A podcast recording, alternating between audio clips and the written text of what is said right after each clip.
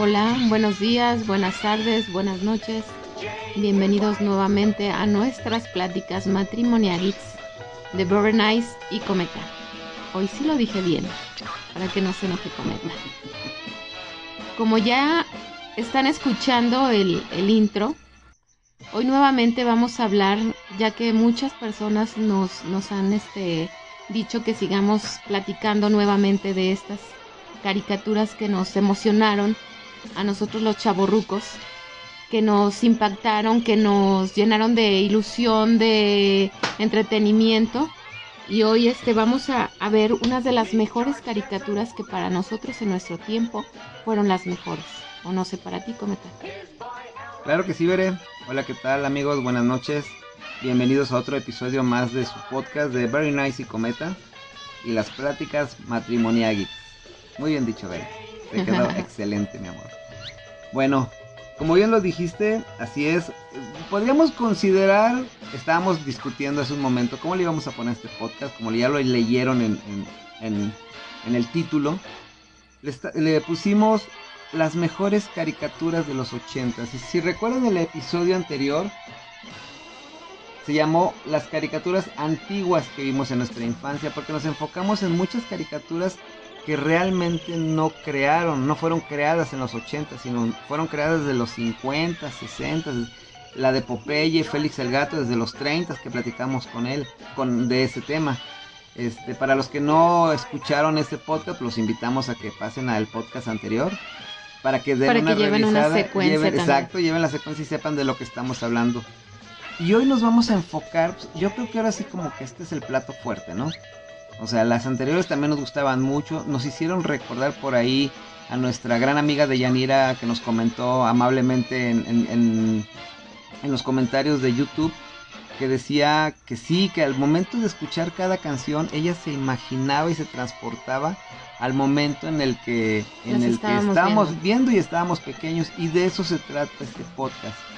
Recuerden que pues más que visual es es un audio y lo que queremos es que se transporten, que si, si empieza algún tema que les hace recordar su infancia, su niñez, algo así como comentamos como en Ratatouille, ¿no? Que en Ratatouille el este cuate que era el que Ego. probaba ego, que probabas los platillos y al momento que prueba el de Ratatouille lo transporta a su infancia, algo así es el efecto que nos gustaría dar, porque es el efecto que nosotros tenemos cuando escuchamos estas estas melodías y sobre todo son los intros. De fondo van a estar escuchando este, las canciones más largas y, y las vamos a tener para que las estén recordando también, pero cuando vayamos a hablar de una caricatura en especial, pues vamos a poner el intro. Ah, traten de hacer memoria a ver si se acuerdan qué caricatura es y si no, pues aquí nosotros les vamos a transportar, a recordar qué, qué caricatura es. Y por ahí pues hicimos nuestra tarea y investigamos algunos datos curiosos de estas caricaturas ya más ochenteras. Esta de los Jetsons o los Supersónicos, pues es una caricatura que todavía es de los 70 de Hanna Barbera y quisimos darle un lugar especial primeramente porque pues no la mencionamos en el en el podcast anterior. Segunda, pues porque gracias a esta caricatura pues yo tengo mi apodo de cometa, ¿verdad? Veré? Cometín. Cometín Sónico, que era como me, me apodaban el buen David, él, me acuerdo que él fue el que me puso ese apodo en la universidad. Y este, y pues de ahí que, que mencionó esta caricatura que nos había pasado, fíjate, esta caricatura fue creada en 1962. Y fíjate, o sea, no la hacen ver como futurista. Claro. Como que no fue hecha en ese año. Ah, claro, pre- precisamente. Bueno, no sé si, si te acuerdas. eh, Obviamente eran, digamos, eran los primos muy, muy lejanos de los Picapiedra. Porque eran los Picapiedra y los, y los supersónicos. Sí. Que eran The Flintstones and the Jens, Jetsons. Que esos eran los nombres originales de cada, cada familia. Pues yo, yo supongo que eran como su apellido, no Cada sé. caricatura. Cada caricatura. Ya, y hubo una caricatura donde ellos dos se encuentran, los Sí. Picapiedra junto con los con los supersónicos. Los supersónicos por por no recuerdo el episodio realmente, pero hay algo pasa que ellos viajan al pasado y se encuentran con los con los Picapiedra. Y podríamos decir que era de los primeros crossovers que se hacían entre caricaturas, pues porque eran de la misma Compañía. compañía Hanna Barbera. Y pues ellos Todo podían hacer eso, todo era posible. Entonces, este episodio yo sí recuerdo que lo vi y me, me encantó. Me encantó ese, ese episodio. Y pues, mira, hablando de los supersónicos, algo, algo, un dato interesante de esta caricatura para los que no lo sepan y para los que lo saben, pues ya los vamos a recordar, es que los supersónicos inspiraron a muchos en crear cosas del futuro realmente. Como las que ahorita hay. como muchas de las de los artículos electrónicos o sobre todo los supersónicos era para mí era como cómo vivirás en el futuro todo se te hará más fácil. Los supersónicos tenían esa de, esa primicia de que en el futuro pues si te fijas ya todo es más fácil para ellos. Y sin embargo aunque aunque la vida es más cómoda y más fácil realmente siguen teniendo problemas como cualquier familia Sí. Cometín la hermana de Cometín este la mamá Hasta Robotina. Astro, el robot, Robotina, que también se peleaba, hacía cosas ahí medias extrañas. Pero lo interesante aquí es todo lo que inventaron ellos antes de que fuera inventado. Bueno, Sí. los guionistas, los creadores de la caricatura. Y te voy a dar unos datos que por ahí investigué. Fíjate, por ejemplo, en los supersónicos salieron los primeros despertadores que hablaban. Si te acuerdas cuando este... ¿Cómo se llamaba el papá? Ay, se me fue su nombre. El papá de los supersónicos. No me acuerdo. Bueno, perdón. no hicimos la tarea ahí. Pero el papá de los supersónicos, cuando lo despertaba, lo despertaba un reloj que hablaba.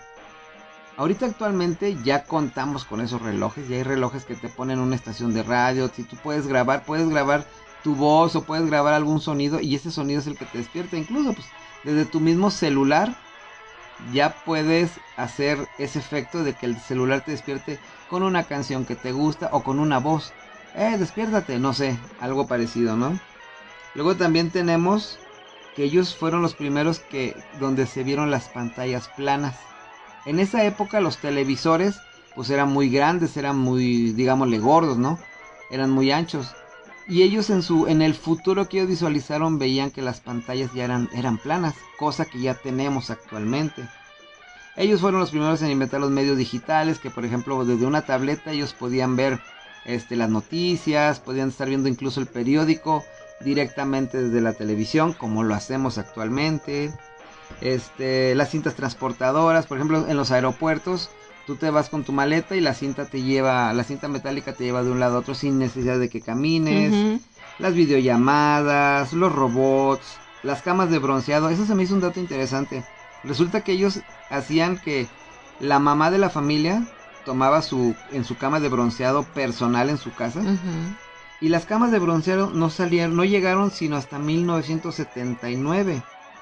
O sea, la, la caricatura la, la pasaron en 1962 y las camas de bronceado llegaron hasta el 79. O sea, no sabemos si se Sí, de ahí inspiraron, todos los de ahí sacaron la tenemos. idea exactamente para hacer todo eso. Se llamaba Supersónico. Supersónico. Sónico le decía a su jefe. Tienes toda la razón. Gracias por el dato, Bere. Qué bueno que te acordaste. Supongo que te acordaste, ¿verdad? No fuiste a San Google ni nada. Inventaron las aspiradoras robots que ya existen ahorita Mm. actualmente. Las caminadoras de perros. Los vehículos voladores personales. Una que se me hizo muy chistosa fue la famosa Pilcam. ¿Qué era la Pilcam? Era una píldora cámara. O al revés, una cámara en forma de píldora. Que si tú te enfermabas, te tomabas esa píldora y ya con la cámara podían ver dentro de tu estómago lo que estaba Sí. pasando. Y ahorita actualmente eso ya existe. Y por último, pues obviamente las casas inteligentes. Bueno, ese es uno de los datos de, de los famosos supersónicos. ¿Quieres decir algo más de esta caricatura? ¿Qué te pareció a ti, Bere? A mí me, eh, la verdad me encantaba hasta la, la cancioncita. Y me gustaba este porque sí te veías en un futuro con todas esas cosas. Yo decía, voy a tener un coche este volador. Voy este que incluso pues también en, en la película de Volver al Futuro las mencionan Claro. y hasta la fecha es lo que como que no ha pegado. Se supone que desde 2000 2015 ya deberíamos de volar. Bueno, deberíamos de estar en nuestros autos voladores, ¿no? Ajá. Pero bueno. Bueno, esa es una caricatura. ¿Quieres que pasemos a la siguiente? A ver, ¿cuál es la siguiente? Vamos a a escuchar este intro. A ver, a ver si se acuerdan.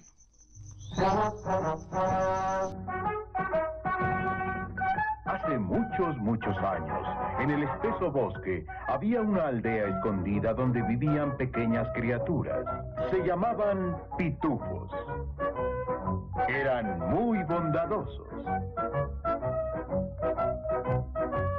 Pero también... Eso ya se los dijo el intro. El mismo intro. Ya, claro. si no se acuerdan de esa caricatura, este, entonces no son chavorrucos. Creo que todos nos acordamos de los pitufos. Bueno, Eran diabólicos. hoy ya empezamos con eso. Así es, había, había leyendas, había historias de que los pitufos eran diabólicos. Había muchas, muchas cosas interesantes.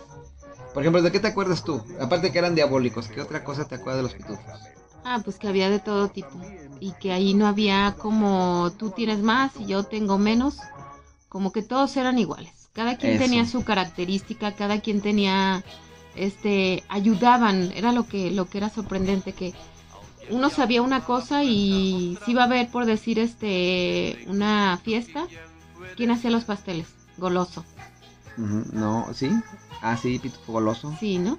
Y este, y todos cooperaban de una o de otra manera. Cada, cada Estaba- uno, cada integrante de la aldea se supone que tenía una función. sí. Pero está basado, fíjate, eh, esa caricatura que también, por eso la pusimos porque es de las antiguas, fue creada para el semanario Le Journal de Spirou el 23 de octubre de 1958 Ay, manches. por el dibujante belga Pello. Pello era, de ahí, de ahí surgió este, la idea de, de este gran artista.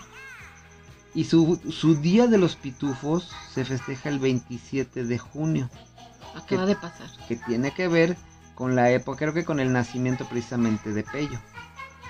Allá en, en, en Bélgica, pues es una tradición, de hecho creo que hay una, hay una atracción que es la aldea de los pitufos, que existe, si tú quieres ir a visitar la aldea de los pitufos, te llevan en un tour y puedes ir a ver a los espíritus azules, Con mi estatura ya no me van a dejar salir. No había pensado en eso, pero tienes razón. Fíjate, eso que mencionaste, hay una teoría que dice que la aldea de los pitufos era un tipo de utopía marxista. ¿Qué quiere decir? Que por ejemplo los pitufos vivían en una sociedad igualitaria, Ah, ya ves. como lo que, yo lo te que decía. decir, o sea, no había clases, en la que cada uno de los gnomos azules era identificado por sus funciones sociales, como por ejemplo el pitufo granjero que hacía, pues era el que se encargaba de, de- de De sembrar, las cosechas. el arquitecto de construir las pituficasas, ¿no? Que eran hongos, Ajá. alucinógenos yo creo, pero, ¿no? Y así cada uno, el pitufo doctor, el- pero, pero acá te hablaban de pilu- pitufo filósofo, el pitufo bromista, el pitufo, por ejemplo, ¿qué función tenía el pitufo que tenía el fortachón? Él era como el arquitecto, ¿no? Sí, bueno, ayudaba ¿Y qué a cargar cosas ¿Y qué función tenía pitufo vanidoso? vanidoso. Pues no sé qué. Que siempre andaba con su espejo viéndose de la belleza que tenía, ¿qué, qué representaba? Ahí es donde viene la parte que decían que los pitufos representaban a los pecados capitales también. Ah, ¿Sí? ¿Te acuerdas que decían eso? Y que Gargamel en realidad no era un brujo, era un monje. eh, Que era un monje franciscano y que lo que vemos como su, su casa en realidad era como un antiguo monasterio que en esa época, no sé, había cosas medias turbias que decían que pues los pitufos eran por eso satánicos, por eso eran del diablo y no te dejaban verlos. de hecho, el gato Arrael hasta tenía el nombre de un este, demonio, creo. Exactamente. Fíjate, otro dato curioso, ahorita que dijiste de tu estatura, ¿tú sabes cuánto mide realmente un pitufo? No, ¿cuánto? Según, ¿cuánto mide? De acuerdo a los datos de, la creación de los pitufos, miden lo que es lo equivalente a tres manzanas. O sea, tú agarras tres manzanas y pones las tres en, en- una encima de otra, las tres, y esa es la estatura que en promedio debería de medir un pitufo, o sea, aproximadamente unos 19 centímetros. Por ejemplo, cuando hicieron la película digital, la última, se basaron en esa medida para hacer el tamaño de los pitufos. Ah, hacerlo como real. Sí, así es exactamente. Y tenían, bueno, digitalmente, fíjate, tuvieron que crearles 115 huesos virtuales a cada uno. Ahora, otro dato interesante es que la edad de los habitantes de esa aldea mágica rondaba entre los 100 y los 150 50 años, No manches, o sea, y entonces papá Pitufo tenía cuántos? 400 años. ¿Y te acuerdas que había el abuelo Pitufo? Sí, también. El abuelo Pitufo afirmaban que tenía más de mil años. Y eso, pues, como nadie lo podía confirmar, pero tampoco lo podían refutar, entonces, pues, no se aceptaba la edad de, de ese Pitufo. Otro dato interesante que por ahí investigué es que, aparte de las historias siniestras que había con los pitufos, que ahorita te voy a contar una rápida, es que, por ejemplo, en, en Estados Unidos hay una, hay una palabra en inglés que si- significa smurfing, que smurfing es como pitufear. Y dentro de la bolsa de valores que tú pitufees es equivalente a que tú laves dinero. Mm, Entonces, se podría decir que por pitufear te podrían llevar a la cárcel y utilizan ese término para los que hacen ese tipo de acciones dentro de ciertas cuentas bancarias. Órale. Y bueno, pasando al, al último dato rápido, sí te platiqué que yo viví la experiencia con unos vecinitos de que un vecinito falleció en una, en una calle que vivía ahí en Celaya. Oye, pero eso más bien este, entran en los expedientes BKX. ¿no? Pero estamos hablando de los pitufos. De- lo voy a mencionar rápido. Este, este chavito falleció y, en, y en, te iba a decir en la aldea, no, en, el- en la calle corría el rumor. Sí, también está chiquito. Cállate, cálmate. no hables mal de mi ciudad. En la, en la aldea, otra vez, ¿ya ves? Por tu culpa. No. en la calle corría el rumor entre los chiquillos de esa época que había sido ahorcado Di por de un mi pitufo. época. Bueno, de mi época, perdón. Que había, el niño había sido ahorcado por un pitufo. Porque él tenía colección de pitufos de peluche. Y dicen que cuando falleció su mamá lo encontró con un pitufo en el cuello. Ay, Eso fue lo que y, y, pues obviamente como niños no la creíamos. Todo te crees. Luego te contaré, luego contaré bien bien la historia cómo estuvo, pero eso es algo interesante. eso es para, te digo, para los expedientes Claro que sí. BKX. ¿Y a ustedes que se acuerdan de los pitufos? ¿Algún otro dato que les que les recuerde esta canción, que les recuerde el fondo que estamos escuchando ahorita? O si tuvieron algún encuentro con ellos. Uh, vamos a pitufear, Benenice. Órale. Pasemos a la siguiente caricatura. A ver si te acuerdas de esta. Esta también es vieja y pues creo que iba más enfocada a los niños. A ver. Tondar el Bárbaro. En 1994 llegó del espacio exterior a nuestro universo un cometa que cruzó violentamente entre la Tierra y la Luna, produciendo una destrucción cósmica.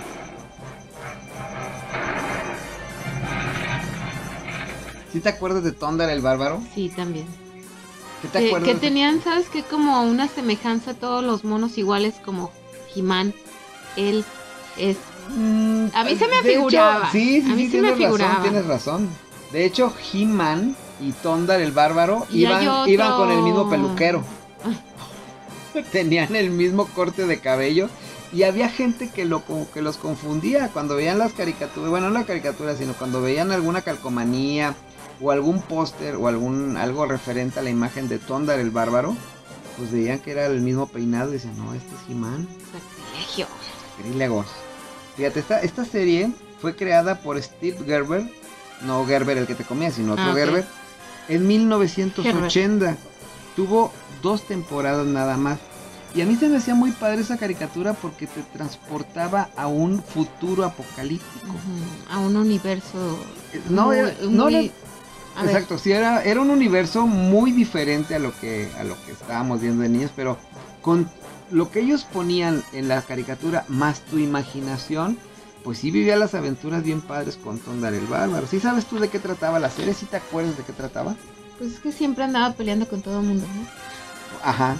Lo que pasa es que Tundar el Bárbaro estaba ambientado en un futuro posapocalíptico, eh, de acuerdo al dato que tengo aquí en mis manos.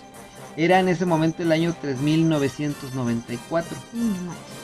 Si te fijas en el intro, dice en el año 1994 1994. pasó un cometa, o sea, qué sé yo, y arrasó con la. Con, cuando pasa el cometa, destruye la luna y la parte en dos.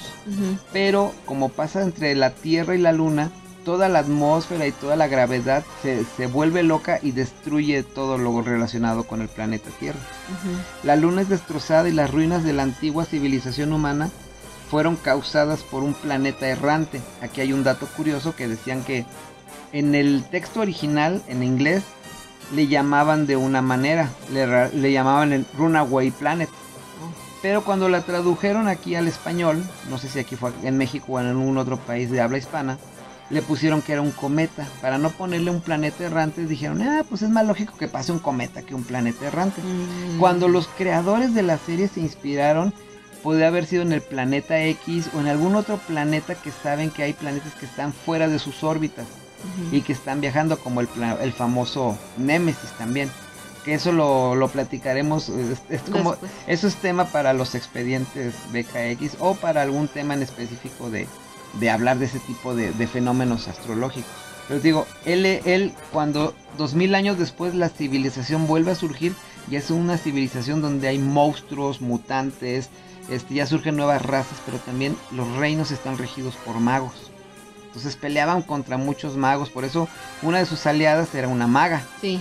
Y el Como otro era un así. monstruo que dicen que según la ¿Ucla? leyenda, Ucla, ah muy bien, se inspiraron en Chewbacca Ah. para hacer a Ucla. Pues sí, porque nadie le entendía tampoco.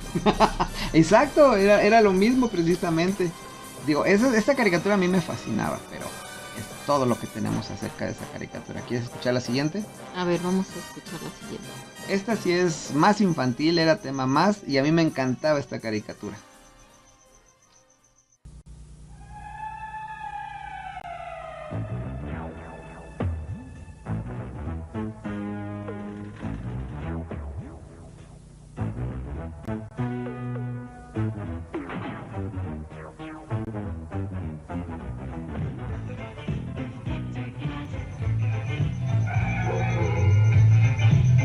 El inspector Truquini. O bueno, el inspector Gadget. Así es como lo conocimos nosotros. En otros lados era el inspector Truquini. ¿Qué te acuerdas de esa Porque caricatura? era Beren? como que era francesa. Esa del inspector Gadget o el inspector Truquini fue hecha, ahorita tengo, aquí tengo el dato, ahorita te digo dónde fue hecha. Fue emitida entre 1983 y 1986. La serie fue coproducida entre Francia, Canadá, Estados Unidos y Japón, Hoy entre tantos. sí. por lo que se dobló originalmente en inglés y en francés. Su éxito generó otras obras basadas en los mismos personajes, tales como dos películas con actores reales, si te acuerdas de las bueno, Sí. películas Sí, noventeras sí. o del 2000 o algo así. Esas películas fueron este muy famosas porque pues todos queríamos ver al inspector Gadget, digo yo. Ujú. Yo a mí sí me gustaba esa caricatura porque todo lo que sacaba a ver, ¿te acuerdas cómo sacaba sus trucos? ¿De qué? De la... Por ejemplo, go go helicóptero y decía, si, no decía la palabra go go o Los- go gadget, no salía... no salía el, Los el- artefactos. De por sí que siempre que quería salvar a alguien, él no podía. Siempre No. que quien terminaba salvando era su perro y su Y su sobrina Penny, Ajá. que eran los que siempre resolvían las cosas acá secretamente. Pero pues el inspector siempre se llevaba todo el crédito porque ella lo hacía para ayudar a su tío, Sí. porque lo quería mucho. Y en realidad, pues la, la parte traumática, digamos, que nunca nos contaron fue que se supone que el inspector Gadget algo le pasó. Era como el Robocop de los niños. Ah, órale. Tuvo un accidente, algo le pasó o fue enfre- enfrentando a la policía. La policía enfrentando a algún ladrón o algo. Y él es un cyborg realmente. Por eso tiene todos los trucos. O sea, si te acuerdas de la película de la Liga de la Justicia o los Super Amigos, Cyborg, pues es, es igual como es como el Sí. primo del inspector Gadget. Nada más que acá está en un aspecto obviamente más cómico, más infantil y saca cosas este, más locas. Sí. Desde unos patines hasta el helicóptero con el que volaba, este, que se estiraba su cuello porque era un, era un cyborg. O sea, algo le tuvo que pasar que lo mutilaron su cuerpo y que le hicieron todas esas... ¿Te acuerdas del hombre nuclear? Lo mismo, así. O sea, eran, eran cyborgs realmente. Gentes que modificaron sus cuerpos cibernéticamente para poder hacer todo eso. Digo, esta es una de las caricaturas favoritas de mi infancia también. No sé si tuya o de ustedes, amigos, pero mía sí, sí me encantaba. Pasamos a la siguiente. A ver, ¿cuál es la siguiente? Esta creo que muy pocos la van a recordar. Yo sí la recuerdo. Creo que entre, lo- entre ellos, lo- de los que no se va a acordar, vas a ser tú. Pero a veces la canción, con escuchar la canción, te hace regresar en el tiempo. Tronando entre las estrellas para salvar el universo de las mentes monstruosas.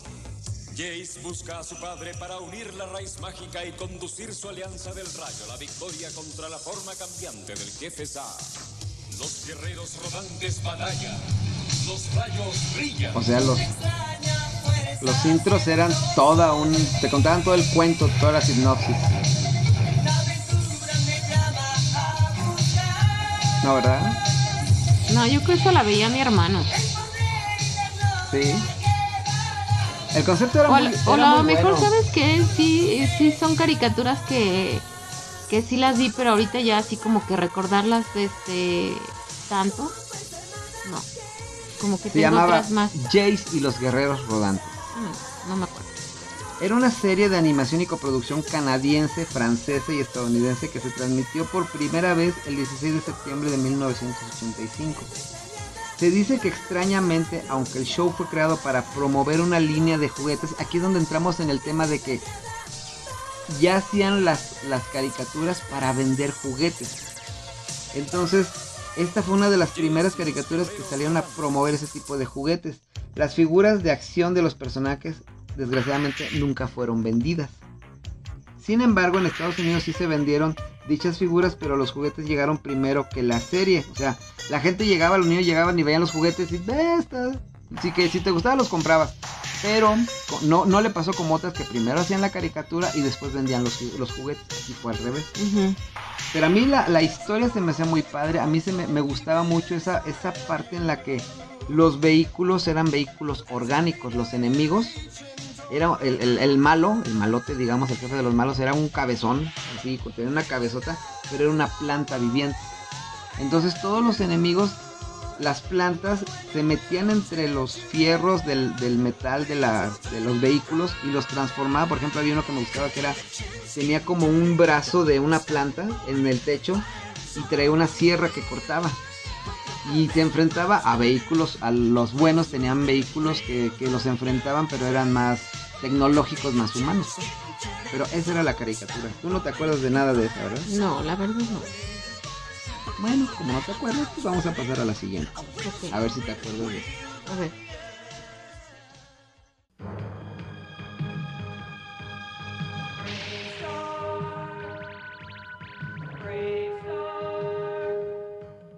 En una era distante y muy lejos de aquí, el planeta Nuevo Texas se encontraba en problemas. Los habitantes del lugar estaban oprimidos por seres malvados que les robaban el Kerium, el metal más valioso del universo.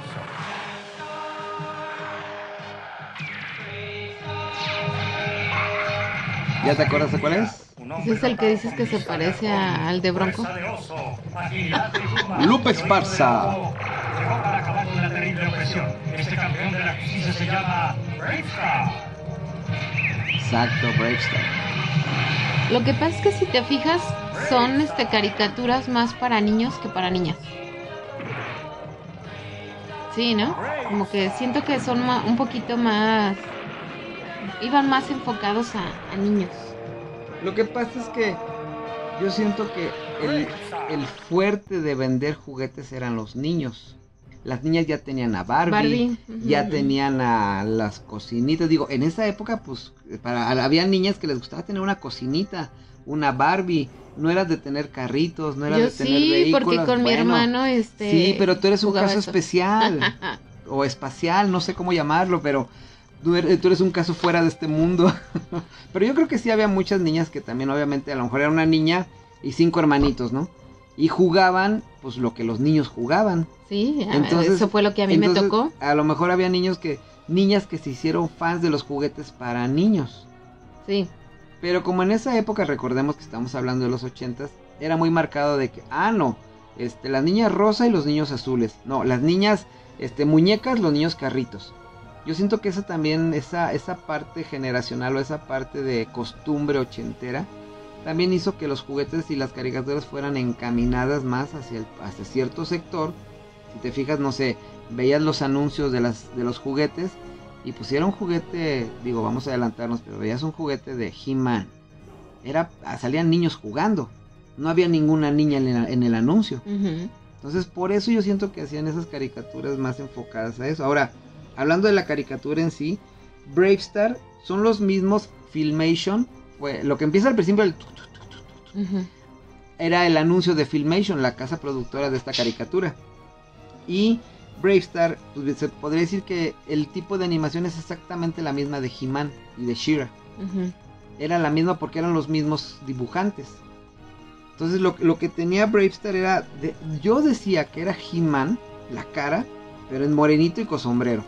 O sea, para mí como que no le batallaban en diseñar la cara. No, pues es la misma cara y nada más cámbiale ahí el color. Ponle, el cuerpo igual ponle el, también. el cuerpo era ponle- la misma, nada más que le ponían encima pues su traje entallado de cowboy, ¿no? De vaquero sí, y su sí. sombrero. Me encantaba. Había ciertos movimientos que se veían muy reales en esas caricaturas. Pero Bravestar a mí me gustaba porque después sacabas cuando jugabas de niño era este jugabas a algo y ¿qué poderes tienes tú? Ah, yo tengo los de Bravestar. Agilidad de puma, oído de lobo, fuerza de oso. Eh, Se me hacía padre eso porque era lo que él usaba y era un western para niños. Macho, pecho peludo. Macho, pecho peludo, lobo, no, lo, ah, sí, lobo plateado, pecho, pelo en pecho.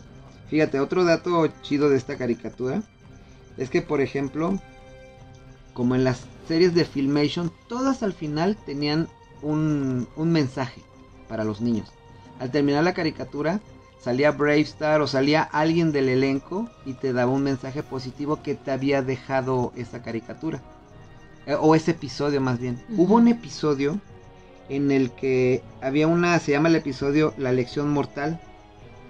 Y en ese episodio había un chico que compraba una droga llamada Spin, que lo volvió adicto y en el episodio el chico muere de sobredosis.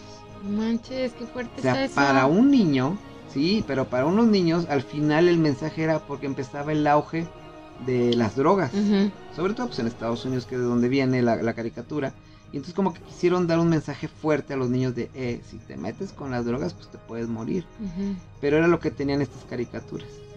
Daban un mensaje. Daban un mensaje al final. Igual He-Man, igual Bravestar, igual She-Ra, siempre te daban un mensaje positivo para que tú aprendieras. ¿Qué, qué viste en el capítulo? ¿Te acuerdas de ese? Ese te va a encantar, ver. El castillo Pátula ha albergado durante varios siglos a una cruel dinastía de malvados patos vampiro, los condes de Pátula. Se dice que a estos seres horrendos se les puede destruir clavándoles una estaca en el corazón o exponiéndolos a la luz del sol. Sin embargo, esto no es suficiente, ya que vuelven a la vida a través de un rito secreto que se realiza cada siglo cuando la luna se encuentra en la octava casa de Acuario. Sangre de ala de murciélago. Iré por ella. La última reencarnación ¿Cómo se llamaba? resultó. Patolín. Patolín, te decía. En el salón de la dejando Transilvania, no hay un vampiro igual al conde. Es ¿Qué te hizo recordar esa caricatura? Ah, eso me encantaba. Y como tú dices, o sea, la canción te va dando todo el intro de la de lo que es la, la caricatura, ¿no? Hacia dónde este, qué es lo que le había pasado. Lo que lo que sí decíamos la otra vez es que por qué un pato? O sea, ¿por qué tanta aferración a hacer este caricaturas de de patos? Porque son tiernos, porque no sé. Yo creo que el pato Lucas y el pato Donald tienen la culpa. Porque son los patos más viejos, ¿no? Y a lo mejor había gente que veía el, el personaje de un pato y decía, no, pues sí está chido. De hecho, por ejemplo, bueno, saliendo del tema, pero aquí en México hay un, hay un cómic de un pato que se llama precisamente que es un superhéroe, es un cómic este, independiente, pero que también agarra la figura de un pato. Está el, el pacto de Marvel, que ¿cómo te se llamaba? El pato Howard, creo. Ajá. Ahora el pato, o sea, hay muchos patos que tienen su, su personaje, pero esta serie, Hugo Paco y Luis también. Hugo Paco y Luis, eh, las patoaventuras, Ajá. que eran los sobrinos del pato Donald, con el Macpato Tío Rico, que esa también es otra de las caricaturas de esa época. Y fíjate, por ejemplo, hablando ya del Conde Pátula, esa caricatura salió en 1988 y fue y es originalmente una caricatura británica. ¿A poco? Esa, Esa sí, no es esa sí no sabía, fíjate. francesa, no es, no es, es de, es británica esta caricatura. Órale. Y por ejemplo, para eh, se inició ahí, sal- salieron como 65 episodios, supuestamente. Todos esos episodios, digo, es de las caricaturas que más episodios ha tenido en la, en la única temporada que emitió. Y pues la serie en realidad es una parodia de la historia del conde Drácula, Sí. que está situado en Transilvania, que es una región de Rumania. El conde Pátula vivía en un castillo tenebroso conocido como el castillo Pátula, Sí, junto con su mayordomo Igor y su niñera Nani, que significa pues, niñera en inglés, siempre con un cabestrillo con en el brazo derecho, que era lo que traía ella. Y acá en Hispanoamérica se le conoce como Nana nada más. Entonces, esa serie, lo que se me hacía chistoso de, de la serie, era que eran pues, puros personajes amorfos. Sí. Y, y- y siempre eh, Igor quería hacer que saliera realmente Re- el, el, El conde- Drácula el Drácula, el, el pa- el pato, la, la dinastía de patos malditos que había sido toda la familia. Y este como Sí, que fue el, Sí, porque se equivocó Nani y en vez de ponerle sangre de murciélago le pusieron salsa capsu. Ajá. Entonces ahí falló la fórmula, algo como con las chicas superpoderosas Ujú. y la fórmula X. Sí. Y por eso surgió este, este pato, ¿no? Pero no, estaba muy padre, es, era muy entretenida esa caricatura. Eso era lo las- que tenía muy entretenida. no te, no No te te aburrías. aburrías, ajá. Exactamente, no te aburrías. Pasemos a la siguiente, si no, no vamos a alcanzar, ¿eh? A ver. A ver que, si te acuerdas de esta. Digo, esta yo creo que es más infantil, pero también te entretenía.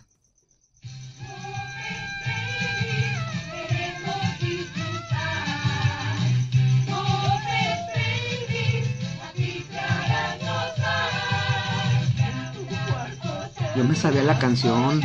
Es aburrido. Imagina un lugar, lo tendrás a tu pedido. Gran aventura. Romances, Chistes decir, travesuras hacer. Te- me la sabía la canción. Los Muppets Babies. Con Annie que nunca le vi la cara. Tenían un problema con Annie. Y de hecho, no se le veía la cara y siempre traía las mismas mallas de colores. Sí, verdes, creo. No, no eran verdes, eran de eran como fuchsias con Ah, blanco sabes, o algo así. Eran psicodélicas exactamente. A mí el personaje que me gustaba era Animal. mm, ¿te identificabas Sí. o qué? Sí, te creo. Le Fíjate. valía todo. Esa fue una serie estadounidense. Obviamente fue creada a partir del show de los Muppets.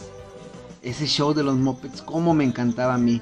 Creado por Jim Henson, que es uno de los principales creadores de marionetas en Estados Unidos en esa época. Y donde hicieron muchas de las películas, lo contrataban a él para hacer, por ejemplo, Yoda de Star Wars. Era una marioneta que Jim Henson ayudó a hacer y a mover. No, no recuerdo bien si movía o no. Por ejemplo, también personajes de la película de Laberinto. Ah, esa Todos los, todos chida. los personajes que salen eran de Jim Henson. Creación de Jim Henson. Esos sí estaban chidos. Estaban muy padres. Entonces, No que una rana y un puerco. pues la rana y el puerco pues salen aquí en los Muppets Babies. ¿Y quién se le iba a imaginar que la rana y el puerco iban a ser novios, iban a ser pareja? O sea, pues no. Obviamente, fíjate, ¿sabías que esta serie de los Muppets Babies fue producida por Mal- Marvel Productions? ¿A poco? Marvel estuvo involucrada en la creación de los Muppet Babies y fue transmitida por la cadena de televisión CBS entre 1984 y 1990. Llegaron a 107 episodios por 7 temporadas y está basada en una secuencia de la película del mismo año que se llamaba Los Muppets Toman Manhattan, en donde se imaginaban a los Muppets cuando eran bebés. Inmediatamente que sale esa escena en la película se les ocurrió, hay que hacer una caricatura. Sí.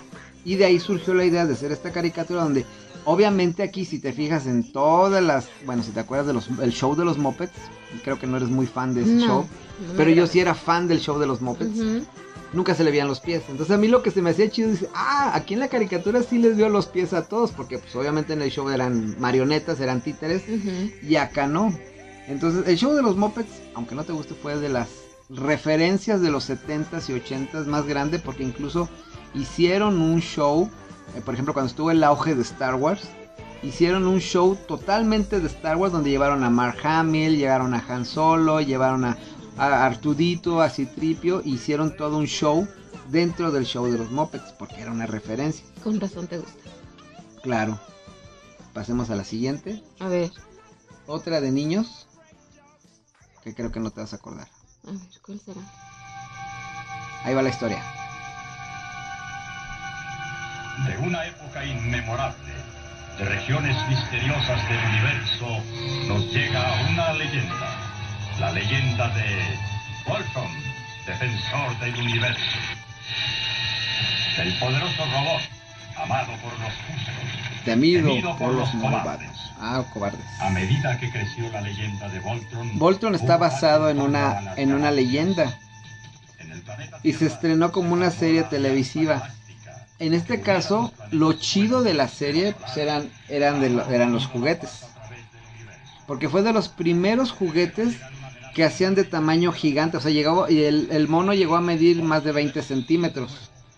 Entonces digo, para esa época, Sí, tener, un, grande. tener un juguete de ese tamaño y donde los juntabas con todos los vehículos. Eran vehículos espaciales que entre todos formaban un robot gigante. Ah, órale. Tipo los Power Rangers, tipo este ¿qué otro mono? Transformers. Transformers sí que entre varios Transformers pues hacían este uno grande pero aquí pues era una leyenda esta caricatura tuvo tanto éxito que después modificaron dijeron ah pues como que son muchos vehículos para formar un robot porque lo- los vehículos forman el pecho, la pierna izquierda, la pierna derecha, la cadera. Iba diciendo el piloto principal la parte que iban formando. Siempre que se transformaba y pues, como que era muy larga la Ah, creo que- transformación. Creo que, me suena algo. Era muy larga la transformación. Y después que hicieron, ah, crearon otro Voltron, que a muchos les gusta, a mí no, a mí me gusta el- este primer Voltron, de esta primer caricatura.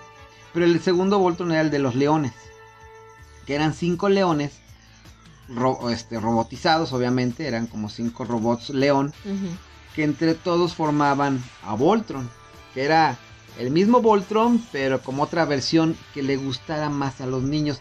La serie en realidad no tuvo mucho éxito. Por lo mismo que no tuvo mucho éxito, lo que hicieron fue que, ah, modificaron el diseño del robot.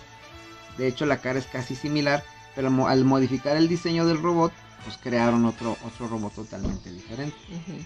Ya no te acuerdas de esa caricatura, ¿verdad? Muy poco. Es de 1986, deberías de acordarte. Pues sí, Pero volvemos a lo mismo, o sea, como que siento que también esa caricatura era para niños. Exacto, bueno, pues sí. A ver si te busco una caricatura para niños. Pues es que tú jugabas con tu hermano, yo pienso que también veías las caricaturas igual de tu hermano, ¿no? Sí, pero a mi hermano no le gustaba tanto la tele como a mí. A mí me gustaban otras cosas de la televisión. Ay, digo, si a tu hermano no le gustaba la siguiente caricatura, no sé en qué mundo vivía tu hermano. A ver, deja, la escucho.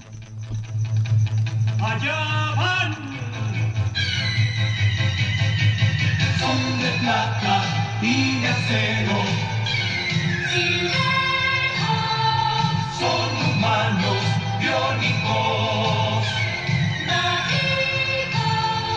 Cruzan por Sí sabes cuál es, obviamente, ¿no? ¿Qué? Los halcones galácticos. Para mí una de las esos- mejores caricaturas. Ahorita les gustan también a tus hijos. Los halcones galácticos. Sí, o sea, los han visto y Ah, así claro, como claro, que sí, claro. o sea, se los hemos puesto y sí. Ah, claro, sí, sí, sí. Sí les gusta el diseño que tienen, el, el concepto, pues. De hecho, ahí te va el dato. Digo, al rato vamos a hablar de sus primos. Sus primos de los halcones galácticos vienen siendo los Thundercats. Que al rato vamos a llegar a, esa caricatura. Pero también tenía otros que se llamaban los Tiger Sharks. Eran tres caricaturas que fueron hechas especialmente por, por, la, por un- unos que se llaman Raking Bass. Y que ellos al ver el éxito que tuvieron los Thundercats, porque los Thundercats fue el primer éxito que tuvieron, hicieron esa saga de los halcones galácticos, que era un equipo de superhéroes que en el siglo 29 fueron hechos con cuerpo y alas de metal para combatir al crimen organizado en la galaxia del Limbo. El capitán Telescopio reclutó a los halcones para combatir a Monstrón.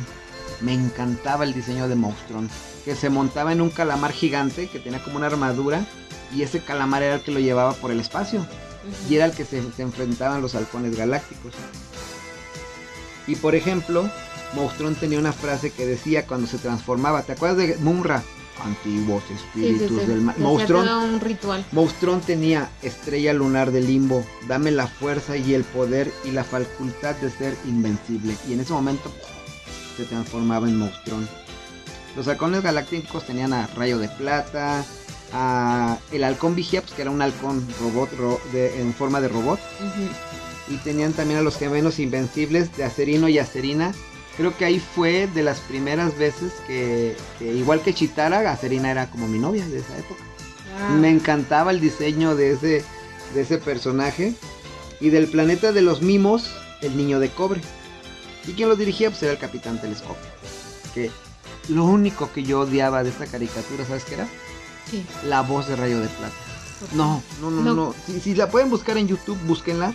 Los episodios de los halcones galácticos y la voz en español latino de Rayo de Plata no se me hacía la voz de un líder. No era como un león o no era como Ajá. un He-Man.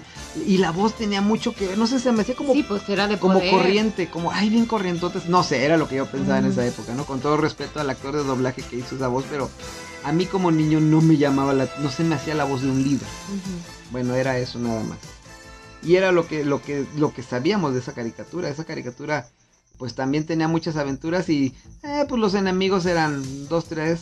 Era Tauro, creo que era uno, un toro gigante, grandote, como un toro robot. Y otro que me gustaba era, era Sierra. que Era como un robot que estaba como con puras sierras. Digo, los diseños eran muy simples, pero pues para una, unos niños de esa época, pues creo que lo simple nos entretenía mucho Pues sí. otra caricatura para niños, porque no creo que la hayas visto. A ver. Éramos cuatro adolescentes como cualquier otro. Hasta que un día conocimos nuevos amigos en las afueras de la ciudad. Se hacían llamar dinoplatívolos. Mis compañeros y yo formamos el Dino Escuadrón Secreto en alianza con los dinoplatívolos del espacio exterior. Y nos unimos todos en la batalla contra Henry Rex y sus malvados ¿Esa sí la veías o no? Sí, sí la veía, pero no era tan fanática de esa caricatura. Más allá de la caricatura es que eran dinosaurios Sí. extraterrestres. Sí, por eso. ¿Cómo no vas a ser fan de dinosaurios extraterrestres? no A todos los niños les gustaban los dinosaurios.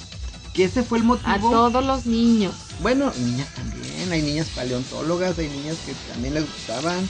Además, el diseño de las personajes femeninas de los dinoplatívolos se me hacía chido. Era un pterodáctilo rosa y estaba padre. Digo, a mí se me, me gustaba el diseño que tenía. Esa caricatura es del 1987. Fue creada por Dick Entertainment. Que Dick Entertainment fueron los, los hicieron otras caricaturas de la época también. Se hicieron, era de un grupo de dinosaurios evolucionados intergalácticos llamados Dinosaurs. Que era la canción de fondo que escuchamos, es lo que dice la canción Dinosaurs que viajaban a la Tierra desde su planeta de origen llamado Reptilón, que curiosamente Reptilón se encontraba en la misma órbita de la Tierra pero del lado opuesto del Sol. Por eso nunca se veía el planeta de ellos. Porque como siempre estaban haciendo la misma atmósfera, el, el Sol siempre tapaba. Pero ellos tenían siendo dinosaurios evolucionados, que es, es lo opuesto aquí. Aquí los dinosaurios se extinguieron, allá no. En este planeta los dinosaurios siguieron su existencia hasta evolucionar y tener la tecnología suficiente. Como los reptilianos. Ay, como, ah, podría ser una referencia a los reptilianos. ¿verdad? Ellos ya están según evolucionados. Exacto, y a lo mejor igual. Los rep- eh, eh, en este caso el planeta de ellos tuvo iba a ser destruido y tenían que buscar un planeta donde donde habitar, donde traer a la nueva raza y Genghis Rex, que es una referente a Genghis Khan, pero acá es Genghis Rex. Él no quería poblar el planeta, quería conquistarlo y ser dueño del planeta. Entonces por eso la batalla. Digo, era muy cómica la caricatura, era de aventura. Y pues era muy parecido, por ejemplo, a Capitán Planeta. Era muy parecido a otras caricaturas de ese estilo. Que Ujú. también se me hacían muy, muy padres. Pero los dinoplatíbulos era de, de mis favoritas también. Pasamos con la siguiente. A ver, a ver si ahora que pongas esta sí me agrada. Cinco. Fuerza G, guardianes del espacio, combatirán al mal con el bien. Defenderán al planeta Tierra de los temibles enemigos del espacio. Haz corazón noble, líder del grupo, fuerte e intrépido como un halcón, protege a los cuatro agentes más jóvenes que están a sus órdenes. ¿Te acuerdas de esa caricatura? Fuerza G. Ahorita actualmente dices Fuerza G, muchos la confunden con una caricatura de hamsters o algo así, de yo unos pensé- ratones. Yo pensé que algo de la mujer. No, Fuerza G. No, ya, empe- ya empezamos con esos temas. ¿Te acuerdas de algo de esa caricatura tú? No, nada más me acuerdo que creo que la canción la cantaba Parchís. Parchís era uno de los que había hecho esa, esa canción y como yo era fanática de Parchís, entonces pues también nos chutábamos esa en el LP, que también estaba Fuerza G, era la que nos, nos chutábamos y es por lo único que me acuerdo más o menos. Pero ellos le decían Comando G. Comando En G. España era. Comando G. Bueno, esa caricatura a mí me gustaba. A mi consideración, para esa época era muy sangrienta, muy violenta, pero era muy chida. A mí lo que me encantaba de esa caricatura, la- esa caricatura era su nave, el ave fénix. Era muy chido y me gustaba. Eso era lo que más me gustaba de esa caricatura. Te voy a poner la siguiente. También de Filme. Al oír su sonito es de Filmation.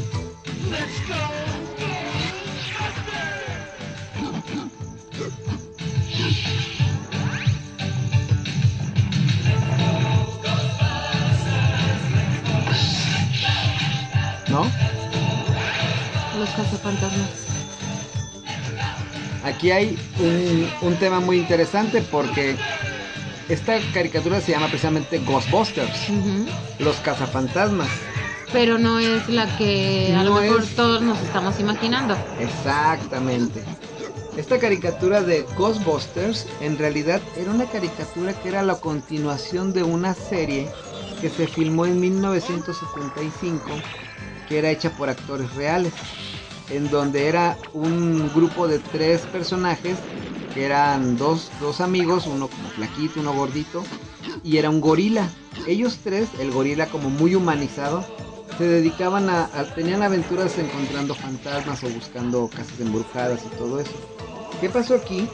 Que Filmation obtuvo los derechos y en 1986 empezaron a transmitir lo que sería la caricatura, pero eran como los hijos de ellos. Eran como las aventuras de los hijos de esa serie original de Ghostbusters, pero ya en caricatura.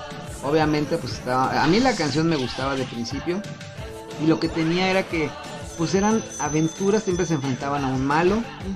Y en las aventuras, pues se encontraban, se enfrentaban al hombre lobo, se enfrentaban a Drácula, se a todos los monstruos que Pero ha- que era como Scooby-Doo. Sí, pero acá, bueno, en Scooby-Doo, acuérdate que era la máquina del misterio y el grupo se, se- se enfocaba en desenmascarar los, que- falsos monstruos. Y aquí sí se enfrentaban a monstruos reales, a monstruos verdaderos. Por ejemplo, al- algo que tenía es que esta caricatura fue precisamente la que originó un pleito con Columbia Pictures, porque se habían producido, como habían producido su propia serie animada basada en la película de 1984 de los cazafantasmas, la que estamos recordando, ahí hubo un pleito en cuanto a derechos de qué nombre le vamos a poner. ¿sí? Entonces, esta caricatura es especial por eso, por todo el, meollo que se hizo en cuanto al tema de la caricatura o la película que nosotros conocemos de los Ghostbusters, pero que como ellos, ellos primero hicieron una caricatura con ese nombre, no le podían poner. Como en la actualidad la de Avatar. Ah, por ejemplo, hay gente que dice es la película de Avatar y no sabe si está refiriendo a Avatar, del aire. al ¿no? The Last Airbender, el, el último maestro de aire, o Avatar, la de James Cameron. Que al final pues sí tienen que ver los dos con avatar. Ya investiguen qué significa un avatar y, y entenderán de qué estamos hablando. Y obviamente de aquí surgió la siguiente caricatura, que es la original, bueno, la que muchos dicen la verdadera de los cazafantasmas. Que el intro es exactamente la canción de la, de la película pero metiéndole los efectos de de lo que tú veías de que era el, el fantasmita que está del símbolo de los cazafantasmas caminando ahí va caminando en, en la banqueta esquivando la basura muy contento el fantasmita y de repente se enfrenta a los Ghostbusters que era exactamente la No, misma esa sí la veía. ¿Sí te pues gustaba esa? Sí. hasta que la tiene a una Ese era un clásico, ¿no? Y precisamente un dato interesante era que esta caricatura fue menos famosa, tuvo menos episodios que la caricatura de los Ghostbusters viejita. Eso es muy extraño, pero Sí. así pasó. Digo, a mí me gustaba más esta, obviamente. Sí, a mí también. La otra me entretenía, me divertía, pero yo que fui fan y que soy fan de la película de los cazafantasmas y que veía la serie animada donde pues ya podían jugar con muchos fantasmas y espíritus. De hecho, o se enfrentaron a Cthulhu en la serie de animada. Se enfrentaron a, a demonios muy poderosos que según la mitología realmente sí llegaron a existir, según la mitología de demonios y todo eso, pero que ahí sí metían temas más serios en cuanto a ese tipo de entidades. Pues eso, a mí me gustaba esa caricatura. Bueno, Bere, pues llegamos a las últimas de la lista. A ver qué te parece esta caricatura, a ver si la recuerdas. ¿Lista? A ver, ¿cuál sigue? Miren eso, la Ay, ya me la dijeron. Calabozos y dragones. ¡Es fabuloso! No es para tanto. Que esta como, igual que otras caricaturas, como música no tenía. No era como una historia, ¿no? Te volvían a acordar la historia, la historia de cómo entraron al juego de los calabozos y dragones. De esa caricatura, ¿sabes qué? Me acuerdo de Parchís. Ah, Parchís. ¿te acuerdas de Parchís? ¿Por Sí. qué? Si Parchís nunca salió ahí. Pero Parchís cantaba una canción de ellos, de Calabozos y Dragones. ¿En serio? Sí. ¿Y te gustaría escucharla ahorita? A ver, a ver si la encuentras rápido y la pones. Es el Avenger, la fuerza del mal. Rápidamente, deja que termine de hablar. El amo del calabozo. Genial caricatura. ¿Esta es la que dices tú?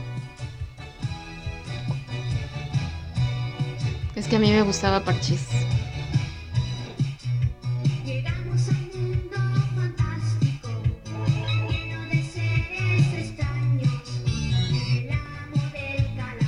Ay, qué bonito.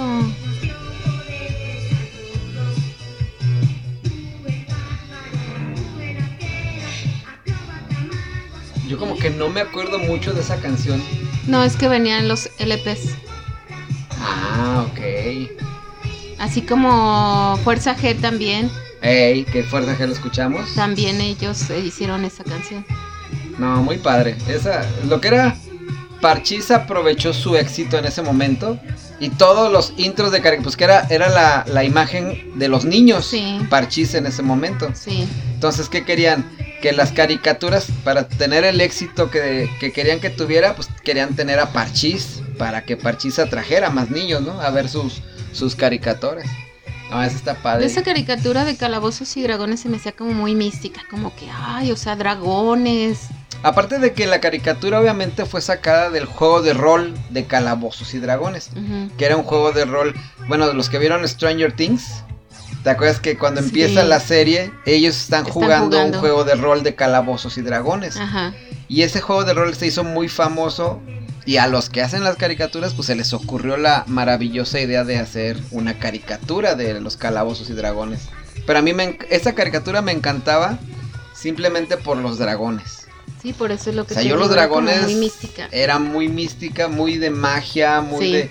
Pero los a mí, el dragón que salía de siete cabezas Ajá. era el personaje principal que yo quería ver. Estaba muy Sí, chida. esperabas a que saliera. Estaba muy chida esa, esa caricatura. Muy bien. Pasamos a la siguiente. A ver qué les parece A la ver que si me sigue. acuerdo, a ver cuál es. A ver si te acuerdas de esta siguiente canción. No, yo digo que tú a lo mejor no, pero mis amigos contemporáneos sí se van a acordar de ella. Niños, de seguro.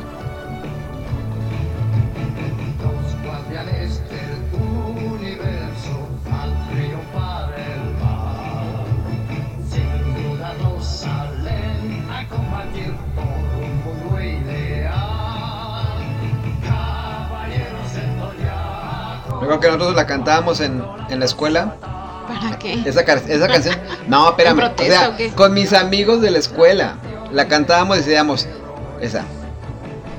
Ah, no, ahí todavía no, la frase. Pero la frase decían, caballeros del zodiaco, nosotros decíamos caballeros del sobaco. Éramos los caballeros del sobaco. Imagínate, Guácala, en la escuela, después de jugar, todo sudado, éramos los caballeros del sobaco. Y así olíamos igual. Esa caricatura de los caballeros del zodiaco también en su momento la pasaban en Imevisión. No sé si te acuerdas, todavía no era TV Azteca. No, no me La pasaban mucho. en Imevisión y era de llegar de la escuela, comer y en la tarde ponías a los caballeros del zodiaco. Para su tiempo yo creo que fue una de las primeras animes o mangas japoneses que llegaron violentos, porque ahí sí te mostraban la sangre. Había unas escenas donde peleaban. Esta es la, la otra, el otro intro, que este es el mexicano. Es mucho, no, muy pocos lo saben. Están más chidos los intros mexicanos que Sí, los de otro país. Ah, esa, es- esa sí me acuerdo, fíjate. De hecho, hasta nuestros hijos la cantan ahorita esa canción. Claro. Además, ese intro es mexicano. No recuerdo el nombre del artista de- que hizo la canción. Pero el anterior que vimos era el, el intro español de España. Por eso se oye medio. Caballero. Oye, escucha esto. Este es rock. Es un estilo rockero. Y eso es lo que le daba el, el- el feeling a este intro diferente. Esta parte era la chida. Jóvenes guerreros.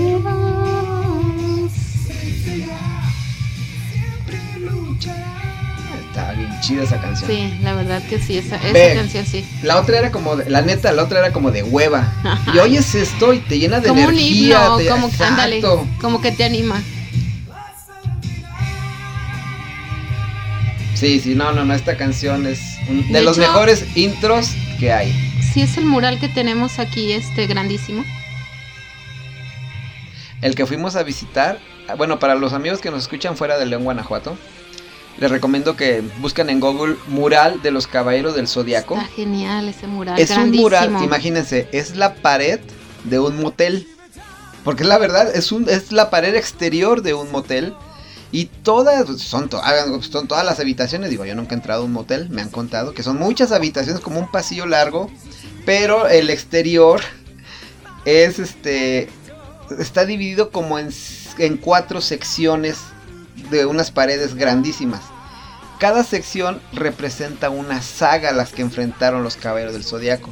La primera sección son las 12 casas, la segunda sección la de Hades, la siguiente la de este, cuando peleaban contra Poseidón, y así cada una, perdón, creo que confundí la segunda sección con no es la de Hades, es otra, no recuerdo muy bien, pero este chiste es que cada una de las secciones está dividida en una de las sagas que pelearon o en, o en japonés serían cada una de las ovas que tuvieron los caballeros del zodiaco. Entonces, ese mural está genial, si lo pueden venir a visitar, están invitados aquí a la ciudad de León, Guanajuato. Visiten León, Guanajuato. Ya que nos pague turismo de Guanajuato por, por hacerles promoción. Sí, la neta. Pero no, esa caricatura es de las más épicas, de las más chidas. Todos queríamos tener una armadura, Armadura. todos queríamos... Ya ahí es donde yo supe que, gracias a esta caricatura, yo supe qué signo del zodiaco era. Porque en la saga... te en la saga no, y ni me acuerdo porque ay, conmigo hay confusión entre Capricornio y ¿cuál es la otra? Sagitario. entonces yo no entendía cuál de las dos era. El... Sí, ahora, por ejemplo, esa caricatura de los caballeros del zodiaco ya tendrían que sacar al, al- eh, ¿cómo se llamaba? El nuevo O- Onicuo. No, no me acuerdo cómo se llama. Onicuo, No. algo así, no, no sé, pero Oficuo. Oficuo, que es el Algo nuevo así. símbolo o signo de zodiacal Algo que así. salió después. El chiste es que todos queríamos tener nuestra armadura, todos queríamos y yo empecé a dibujar, digo, a mí que me gusta dibujar, los caballeros del zodiaco con mi, yo inventaba mis propias armaduras. Entonces, la, por ejemplo, la armadura del dragón, yo la inventé, mi propia armadura de dragón y no, hombre, me alucinaba yo con esa caricatura. Muy, muy chido. Espero que a ustedes también les traiga buenos recuerdos. Sí, la verdad sí. La siguiente yo creo que es una de las, de las caricaturas más divertidas, pero hubo un tiempo en la que los seres antropomorfos tomaron este, las riendas de las caricaturas. ¿A qué me refiero con antropomorfos? No sé si te acuerdas de los ratones de Marte. Los ratones de Marte, este, de ese tipo, los sharks, este, ay, eran unos tiburones con unos dientotes. Pero Ah, los, sí, que, sí, sí. los que iniciaron todo fueron estos. A ver, pónmelo.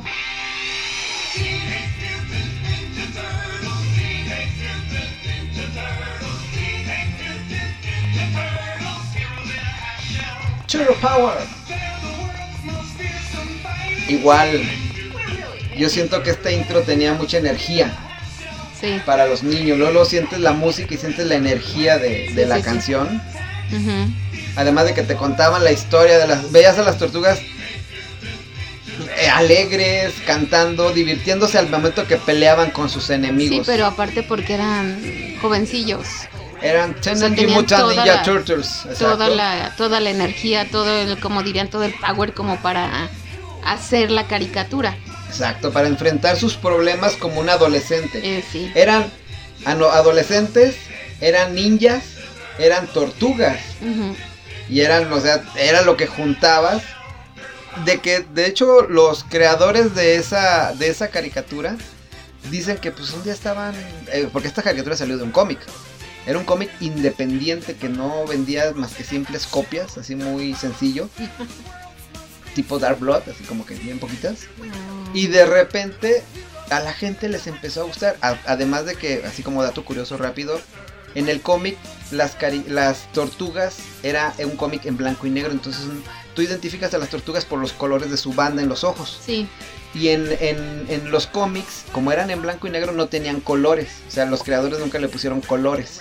Los colores en las tortugas ninjas salieron cuando hicieron la caricatura. Ahora. Para que a los niños les resultara más fácil identificar quién era. Porque en, las, en los cómics la manera de identificarlo era por sus armas. Leonardo traía el Ah, sable, también. Miguel Ángel tenía los chacos, este Rafael traía los sais y Donatello tenía el, el- no me acuerdo el palo, no, no me acuerdo el nombre real que debe de tener, pero era la manera, entonces eso lo hicieron para las caricaturas. Mm. Esa historia de, de esos cuates está bien loca porque pelearon por los derechos, ellos son dos cuates que los crearon a las tortugas, se pelearon y ahorita están como divorciados, que ya no son ni amigos por los derechos de, las carica- de la caricatura. Lo que pasa es que sí fue bien famosa. Pues ve, A lo mejor pensaron que no iba a funcionar, pero sí fue famosa. esa. es de las más famosas. Pues veo, o sea, hicieron película.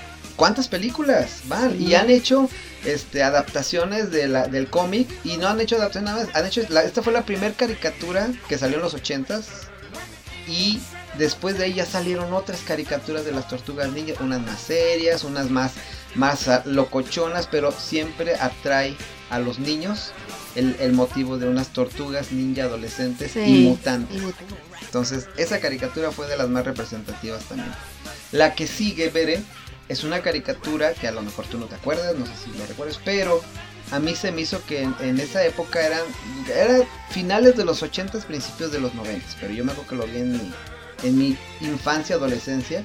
Y esta caricatura se me hizo una de las más fregonas en cuanto a la temática, porque era una caricatura que tú veías de niño, pero tenía temática de adulto. Y te voy a poner el intro para que te acuerdes, a ver si nuestros amigos también se acuerdan cuál es. Hace mil años, la superstición y la espada gobernaban. Era un mundo oscuro, un mundo de terror. Era época de gárgolas. Piedra de día, guerreros de noche. Fuimos traicionados por los humanos que habíamos jurado proteger. Igual esta caricatura, como las otras, como algunas otras, no tiene una música que la represente una canción, tiene un intro que te cuenta la historia de las, de las gárgolas. Las gárgolas fue una de las series que hizo Disney. Ah, ¿era de Disney? estaba detrás de esta y fue uno de los de sus digamos proyectos más ambiciosos, así lo llamaron. ¿Por qué ambiciosos? Somos gárgolas. Déjame terminar de decir la frase, si no no me siento gárgola. Aparte de que era una serie gótica que te hablaba de unos seres, a mí me encanta todo lo que tenga que ver con alas de murciélago, pues me encantaban. Y pues las gárgolas tenían alas de murciélago, eran como una especie de demonios, ¿no? Entonces, Sí, que eso también, este, hemos visto que en los templos góticos perdón. sí de, sí de verdad Ajá. están. Y que tienen un significado, eh, el, el por qué Ah, están ahí. claro. Además de que decían que las gárgolas, bueno, si tú vas a los templos antiguos, a los templos góticos, Góticos. encuentras o, o encontrabas en muchos de ellos gárgolas o demonios. Que en realidad es eso, una gárgola es un demonio que protegía a los templos y a las iglesias. Desconozco totalmente, una vez leí, pero no recuerdo. Pero te hablaba de que por algo estaban ahí. No sé si te acuerdas en, en el templo de catedral, aquí en León, Guanajuato. Sí, hay la unos- puerta, la puerta de entrada a, a la catedral tiene dibujado un dragón. Si tú lo ves es un dragón, Sí. realmente es un es un Un es una especie de monstruo con un cuello largo y la cabeza la tiene en forma de serpiente de reptil o para mí eso es un dragón. Sí.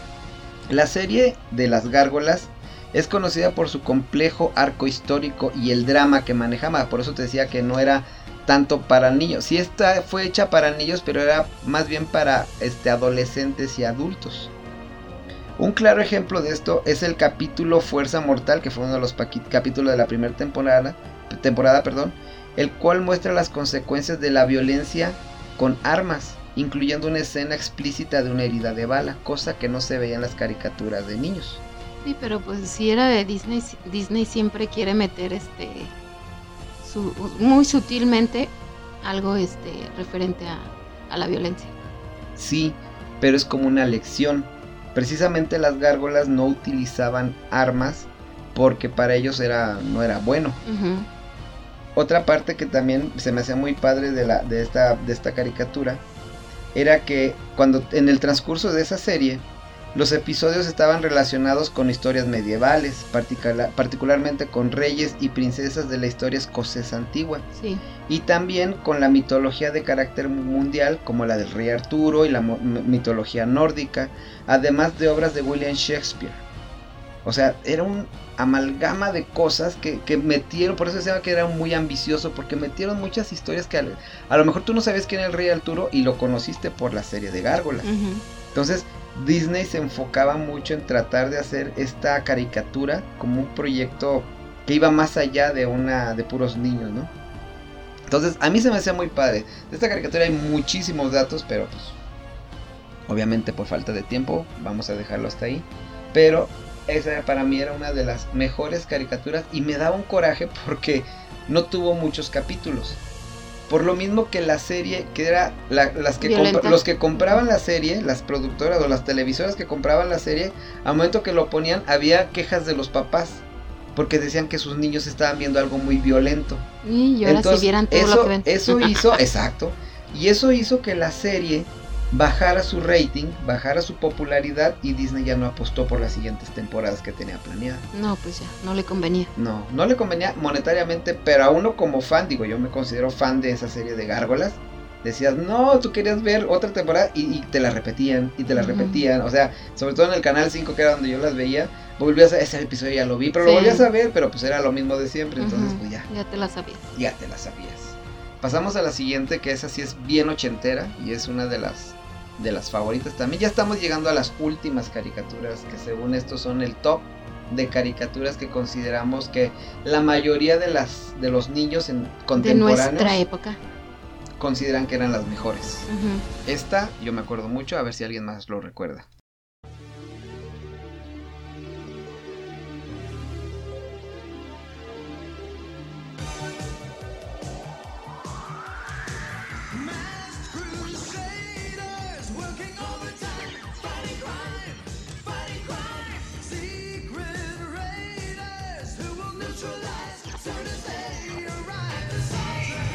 Suena? Ahorita te va a decir cómo se llama la caricatura, escucha.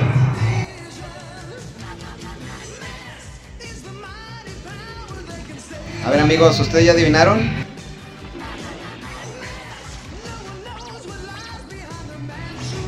La serie se llama Mask. Que para nosotros en español, Mask es como de máscara. Que era. La, la serie se llamaba Mask M-A-S-K. ¿Y qué era? ¿Esa serie de qué trataba? Trataba precisamente. Mask es un acrónimo, se llama.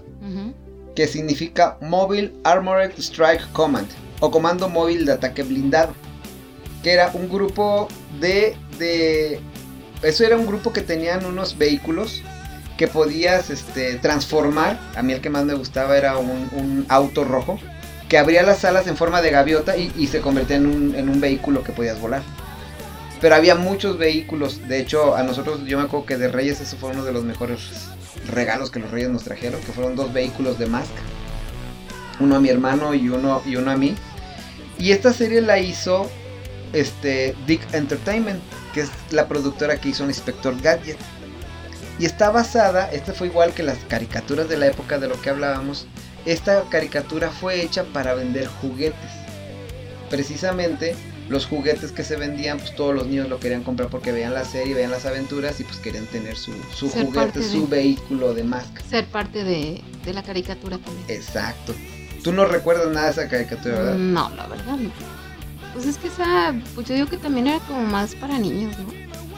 Sí, de hecho, pues de hecho después de que salió la caricatura, cuando terminaron las temporadas, porque fueron muy pocas, DC hizo un cómic de Mask, donde ya continuaron las aventuras, pero ya en forma de cómic, ya no en forma de, de la De caricatura. caricatura. La siguieron en forma de cómic.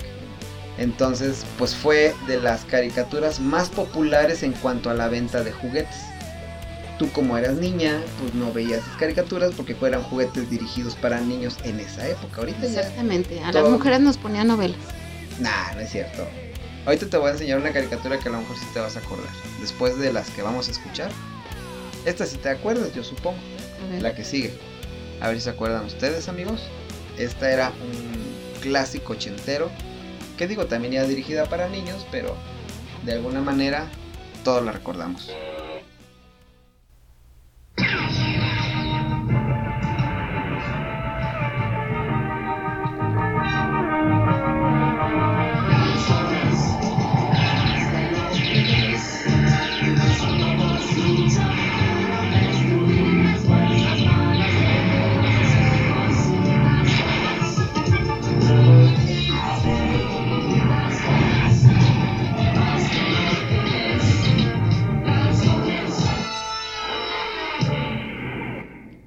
Un intro tan pequeño, pero era tan poderoso porque fue de las de las caricaturas que iniciaron toda una revolución en cuanto a la venta de juguetes también. Sí, pues yo creo que de los niños, la mayoría tuvo un Transformer.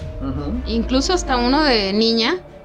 Claro, querías, querías un tener uno y transformarlo. Esos juguetes, yo me acuerdo, eh, eran caros. Sí. Eran caros. Y salieron de una caricatura japonesa que era de robots que se transforman. De hecho, había una caricatura que también sacaron en Estados Unidos antes de Transformers. Pero no, no se llaman algo, algo de bots. No, no recuerdo bien la verdad, no, no me informé en esa parte. Pero de ahí sacaron esa caricatura. Esta, este intro es de la primera temporada de Transformers. Que decía más de lo que ves.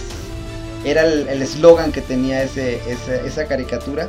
Porque tú veías un vehículo, pero tú no te imaginabas que al momento de transformarlo pues era un robot. Y no nada más era un robot, era un robot extraterrestre que así era su raza. Ándale. Eso era lo interesante y eso era lo padre. De hecho, en este mes que pasó, se cumplieron años porque en septiembre fue cuando salió el primer episodio del 84. Y era la batalla entre los Autobots y los Decepticons al principio. ¿Te- ¿Ibas a decir algo? Sí, lo- yo la entendí, la verdad, o sea, ya, a lo mejor sí vi la caricatura, pero ya cuando empezaron las películas, yo le entendí más a las películas que a las caricaturas. La neta. Bueno, aparte, este, los efectos que empezaron a meterle y, y todo este lo que conllevaba transformar el, el- el coche, a mí se me hicieron geniales las películas. Claro. No, además, para los fans de Transformers no fueron tan bien vistas. Ay, ustedes siempre. Yo no soy tan fan, digo, sí me gustaban, pero hay los fans de Hueso Colorado de Transformers que sí saben la historia, que sí saben todo el trasfondo que tiene Cybertron, este, todo el, el origen de los Autobots, el origen del conflicto entre los Decepticons, el que Prime y, de- y este Megatron eran hermanos y después resultó que los Primes y bla bla bla bla bla, todo ese relajo, que es como un universo tipo Star Wars. Detrás de Transformers, nosotros nomás recordamos la caricatura y lo que nos acordamos de los Por eso juguetes. es lo que yo te digo. Pero la gente que, por eso cuando vieron la película no les gustó. En primera porque el diseño de muchos de los au- todos querían Cambiaron. ver, todos querían ver a los Autobots que vieron de niños, querían ver al Optimus Prime, por ejemplo, el tráiler ese chato. Ujú. Y, en Sí, la- sí, y acá en, el, en la película te ponen al tráiler con una con la trompa, pues. Pues ya, más modernizado. Pues no, pues no es tanto que fuera modernizado, es que lo adaptaron más a que se viera más más imponente ese Optimus Prime. A mí me encantó esa primera película. Sí, Me encantó sobre todo el audio que le metieron, ándale. los efectos de sonido de al momento de cómo se transformaban, este, la manera que se transformaban tan real. Ey, No, eh, no, era no. lo que te digo O sea, que a mí te, me te me voy a decir algo y a lo mejor me vas a criticar o te vas a burlar de mí, pero. Se me hizo tan épico ver la primera vez que, que Optimus Prime se transformaba como cuando en Jurassic Park vimos al primer dinosaurio. Ay, sí. A mí se me hizo épico ver cómo se transformó. Bueno, el primero que se transforma es un helicóptero, Sí. que es el que combate a las fuerzas de Estados Unidos. Pero cuando se transforma Optimus Prime enfrente de los chavos, de Micaela y de este, ¿cómo se llamaba el otro chavo que tenía un apellido bien raro? Witwiki. Witwiki, exactamente. Cuando se transforma enfrente de ellos, wow, para mí fue como orgásmico, vamos a llamarle. O sea, como fan de los Transformers y de wow, qué chido. Pero sí, tienes toda la razón. Qué tan buena es la caricatura, que, qué tan nos, tanta nostalgia nos trae que siguen las Y películas. todavía, y todavía hay por hacer. Todavía hay. Y eso estamos hablando de robots. Robots así, este. Que adaptaron de la cultura japonesa. Pero el siguiente que te voy a mostrar también tiene que ver con mechas, que es como se les llamaron a ese tipo de, de vehículos. Y es la siguiente caricatura. A ver, ¿cuál Esta, digo, ya yo sé que también vas a decir, ah, esa yo no la voy a. Pero yo soy, este, en muchas maneras de lo que me gusta por esta caricatura. Ya estamos, amigos, Bere, ya estamos en el top 3. Estas son las últimas tres que consideramos son las mejores caricaturas. Bueno, vamos a decir un top 3, top 4, porque por ahí hay una colada que ahorita vamos a explicar. Pero a ver qué te parece. Y esta, pues muchas la van a recordar.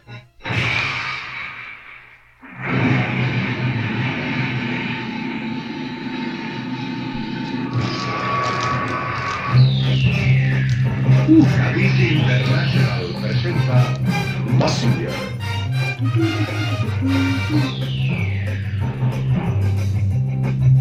La pura musiquita. Sí, O sea, ya con eso. te transporta también. Esa musiquita te transporta a... O bueno, a mí Ah, me sí, transporta a mi tele en blanco y negro. Viendo, sí, digo, Massinger ya era color y yo la veía en blanco y negro. Y me Entonces, transforma esa Tú eres época. más viejo que yo. Sí, la verdad que es. O era más jodido, más bien. Este intro estaba genial porque no, habrá, no cantaba ni nada, era la pura música. Y incluso tú te la sabías. Y digo que esta caricatura empezó toda la cultura de los mechas aquí en Latinoamérica. Los mechas que son, un mecha es diferente a un robot, diferente a un cyborg, diferente. Un mecha se considera que es un robot que puede ser manejado con un, con un tripulante dentro. En este caso, pues Massinger era tripulado por Koji Kabuto dentro, por, por el Pilder que se conectaba Sí, sí, y sí. que todo, bueno, yo quería un Pilder para llegar a la escuela siempre. No sé si ustedes, amigos o familia, pero yo cuando veía esta caricatura decía, ay, qué chido llegar a la escuela en un Pilder. Que te evitas el tráfico, te evitas usar el camión te- y llegas así volando y te estacionas. De hecho, yo tenía planes de construir mi propio Pilder. Ah, caray. Esa no me la sabía. Solamente necesitaba madera, un asiento, un, un, un manubrio de esos de bicicleta y dos ventiladores. Para mí, en mi, en mi inocencia, era lo que yo necesitaba para hacer un pilder y poder volar y poder llegar a la escuela temprano. Y- ¿Qué digo? Siempre llegaba temprano, pero llegar, de un, llegar con estilo, con feeling. No, de hecho, esa caricatura hasta las niñas nos gustó porque también estaba esta... ¿Sayaka? Ajá. Y yo creo que por eso también a las niñas nos gustaba. Porque decían, no nada más es, es este Massinger, también hay un robot niña, ¿no? Y eso, eso también como que ya, ¿Cómo, ya cómo le se metió llamaba como el, más el robot niña? Afrodita, ¿no? Afrodita A. Sí. Lo que sí no me gustaba es los... No, los- ¿cómo a mí sí me gustaba eso. Sí, ya sé a qué te refieres. Digo, ahorita igual hasta nos podrían censurar por, por mostrar esas escenas, ¿no? Hay un meme donde se ven los puños de Massinger agarrando los proyectiles de Sayaka, de, bueno, de Afrodita, y dice, solamente los, los chavorrucos entenderán esta imagen, ¿no?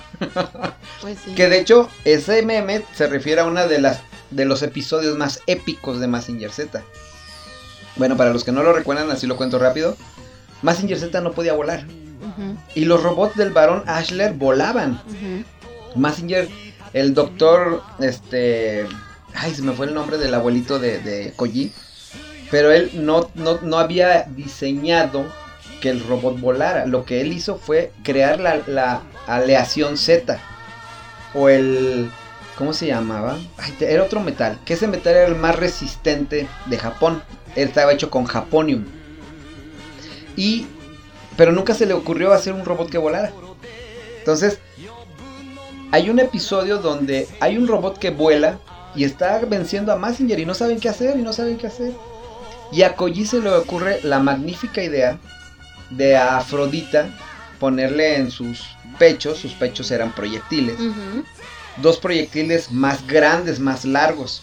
Entonces obviamente te imaginarás cómo se veía Afrodita con esos dos proyectiles grandotes en su pecho. Entonces la idea era que Koji iba a correr y en cierta velocidad que iba a adquirir el robot corriendo, Afrodita iba a lanzar los proyectiles y Koji, bueno, Mazinger Z se iba a agarrar en la, de cada mano con cada proyectil y Para con eso volar. iba a poder volar. Y ese episodio yo lo recuerdo porque cuando ves volar a Mazinger fue de Oh, oh, era lo único que está le faltaba. volando, sí. Digo, ya después salió lo más épico que era el Scrander y Sí. todo lo demás, las alas que tiene Mazinger, etcétera. Pero eso, eh, digo, para ese tipo de caricatura, y vamos, estamos hablando de una caricatura que no fue- nosotros la vimos en los 80s, pero es una caricatura que Más incluso vieja, ¿no? fue diseñada en el 72, Ujú. Pero fue sí, entra fue- dentro de las caricaturas entró- que ya mencionamos que Ajá, eran. este, exactamente, pero como la vimos en los 80, pues por eso la estamos mencionando. Sí, sí, sí. Porque además era una caricatura que salió de un manga. Ya es un cómic, un manga es un cómic japonés. Sí. Y, y- y algo de lo padre que tenía esa caricatura hablaba de, el creador decía que cuando tú tienes un gran poder, tipo el hombre araña, tienes una gran responsabilidad, pero no lo decía de esa manera. Simplemente por el nombre de Mazinger, que en, en japonés estaba, estaba dividido en tres partes. Ma-Jin. Ma, que significa demonio, y Jin, que significa Dios. Entonces, Majin, que era de Mazinger, Yer ya fue lo que le agregaron como de robot. Y la Z es por la aleación de la que fue creada. La aleación Z. Pero tú decías, al mismo tiempo era un dios y un demonio. es que tú elegías qué ibas a hacer con él. Y eso cuando el abuelito está muriendo se lo dice a Koji, tú vas a elegir de qué quieres que hagas y qué, qué quieres que sea Mazinger. Puede ser un demonio o puede ser un dios. Oye, no sé si te acuerdes, ahorita me acordé de una anécdota de tu abuelo. Ajá. y ya, me, ya vi por qué te acordaste. O sea, por eso mismo también, pero también por eso mismo, porque ahorita estás diciendo era era un demonio o era este un dios. Ajá. Y yo de lo que me acuerdo que tú me contaste, más bien tú cuenta esa anécdota, este, se me hace Bueno, chida. les cuento rápidamente. Aquí atrás de mí, donde estamos haciendo el podcast, este, tengo un póster de Mazinger Z. Una manta de Mazinger Z colgada, que es aquí lo que le llamamos nuestra área de centro de poder. Aquí tenemos varios juguetes y cosas y pósters. Y este póster en el que tengo en las espaldas, en un tiempo cuando viví en la casa de mi tío, este, yo me lo gané en un concurso de dibujo y me lo, pues me lo gané y lo colgué. Entonces cuando mi abuelito, que en paz descanse, iba y nos visitaba, él se quedaba a dormir en mi cama, bueno, la, la cama que yo tenía designada. Y de repente se, se paraba en la noche, o cuando se iba a dormir, este, y se persinaba y rezaba. Sí, pero bueno, yo de lo que me acuerdo es que pues ese día llegó, se durmió y en la mañana se levanta y se persina con el, el- la manta esta que tienes y tú le dices, ¿qué estás haciendo? Pues me estoy persinando, que no Con, es con un... ese santo que tienes ahí arriba de tu cabecera, yo, no, abuelito, no es un santo. Es un póster de una caricatura. Ay, tus cochinadas, que tanto me dijo. No, y aparte decía, ¿cómo lo pones de en la cabecera? Claro, o sea, bueno, obviamente para, para, para mi abuelito todo lo que tienes en tu cabeza pues es algo que te protege. Ajá. Y yo lo que tenía para que me protegiera pues era mi Mazinger. Z. Entonces es una anécdota muy muy padre esa de mi abuelito. Y pues sí, esta es una de las caricaturas que inició en Latinoamérica la revolución de los mechas. Después llegó el Festival de Robots que aquí a México no llegó, pero a Latinoamérica sí llegó. Empezaron a llegar caricaturas como Voltron, empezó a llegar muchas caricaturas que tenían que ver con gente que piloteaba los robots. Entonces tú querías pilotear un robot. Sí. Era lo interesante de esa caricatura. Pero sí, esa para mí es una de las mejores caricaturas. Y de hecho sigo escuchando esa música, sigo escuchando que hablan. Digo, ahorita volvieron a hacer película, una película de Mazinger Z. Guillermo del Toro cuando hizo Pacific Rim Sí. se inspiró obviamente Ajá. en Mazinger Z Ajá. para hacer. Él, hizo su versión, pero obviamente está totalmente inspirado Sí. en Mazinger Z para crear esa gran película de Titanes del Pacífico. De hecho, él quiere hacer esa película. De hecho, él quería, perdón, quería porque ya no, ya se Bueno, sí. vio, ya no pudo hacer nada por los derechos, ya está metido en sus proyectos, pero él, cada que visita Japón, va y se toma una foto con una figura de Mazinger Z gigante, pues, o sea, Sí. grande. Porque pues, es un dato que también me gusta porque Guillermo del Toro es uno de nuestros directores de Favoritos. cine favoritos. Wow. Un saludo. A ver Un si nos saludo, escucha. Guillermo. Bueno, pasamos a la siguiente caricatura. Compártanlo por favor para que nos escuche Guillermo del Toro. Ah, sí, por favor. Y le mandan mi saludo. Pasamos, de esta fue, para mí, creo y considero, según lo que hemos visto, es el top 3, la caricatura 3. Y pasamos a la número 2. Ya estamos en las últimas, Bere, no te me desesperes. No, yo no estoy desesperada. La número 2, pues muchos la van a conocer, es la que sigue.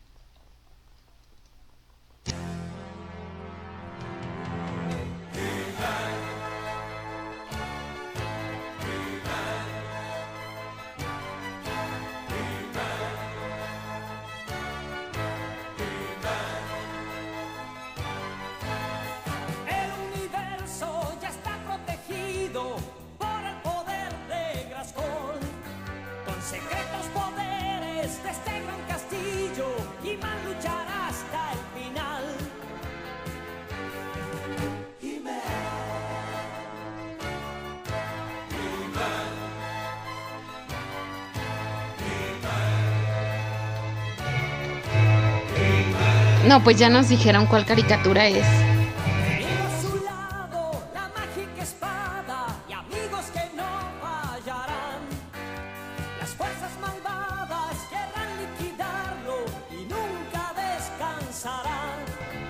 He-Man. No, esta caricatura, pues obviamente está en el top por algo. Siendo que es una caricatura que lo primero que salió no fue la caricatura, fueron los juguetes. Sí, también fue uno de los juguetes que se, yo creo que se vendieron mucho, fíjate. Que se siguen vendiendo en la actualidad. Ay, pero están carísimos. Esta se llaman. la- esta cultura ya es como una cultura.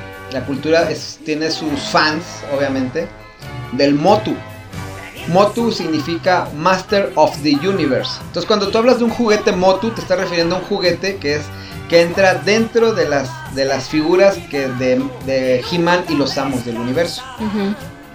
Y una figura, digo, a la gente que le gusta el coleccionismo, muchos lo saben y a los que no. Si tú encuentras una figura de He-Man, este, de los 80s, que todavía le funcione, lo que tenían más esas, esas figuras era que con el paso del tiempo y con la jugabilidad, esas figuras se rompían las ligas de las articulaciones. Entonces, ya cuando se rompía la liga, ya. Entonces, como son ligas, o eran ligas, ahorita que encuentres un juguete en buen estado, que las ligas no estén rotas de cada articulación, este te viene saliendo carísimo. O sea, una figura sin su caja y este sin sus armas y no sé, y no de He-Man, de cualquiera otra, porque esas figuras de He-Man pues, era el mismo cuerpo de He-Man y nomás le cambiaban la cara, le cambiaban la vestimenta, Ajá. pero el molde de He-Man era para todas las Para figuras todos. masculinas. Ujú. Skeletor es el mismo cuerpo de He-Man. Man at Arms, este, todos los demás personajes tenían el cuerpo de He-Man, pero pues nomás les cambiabas la cara, la cabeza. Casi, casi. Había unos que eran como, había uno que tenía un cuerpo como de abejita, que ese es uno de los más famosos. Y cada uno de esos juguetes ahorita lo andas encontrando mínimo, el más chafa, incluso yo he visto juguetes rotos, que no están completos, y te, te- te los andan vendiendo mínimo en 500, 600 pesos. Pero porque es el original de, de- de la época, no un bootleg o no una copia. Esos originales. Entonces, es una cultura de juguetes que hasta el momento, digo, en su época, pues fueron de los más famosos. Oye, y todo el mundo queríamos un castillo Grayskull. ¿no? Ah, sí. Sí, Claro. estaba, estaba genial ese castillo. Claro. En Netflix. Hasta hay- a mí que no, no. Que no te gustaba, que no, era un juguete para ti, Ajá, que no era designado para niñas. Sí, bueno, también porque a mi hermano recuerdo que le compraron uno que otro de esos y yo decía, yo quiero jugar con ellos. Pero es que, Bere, para niñas no era He-Man. Para niñas era esto.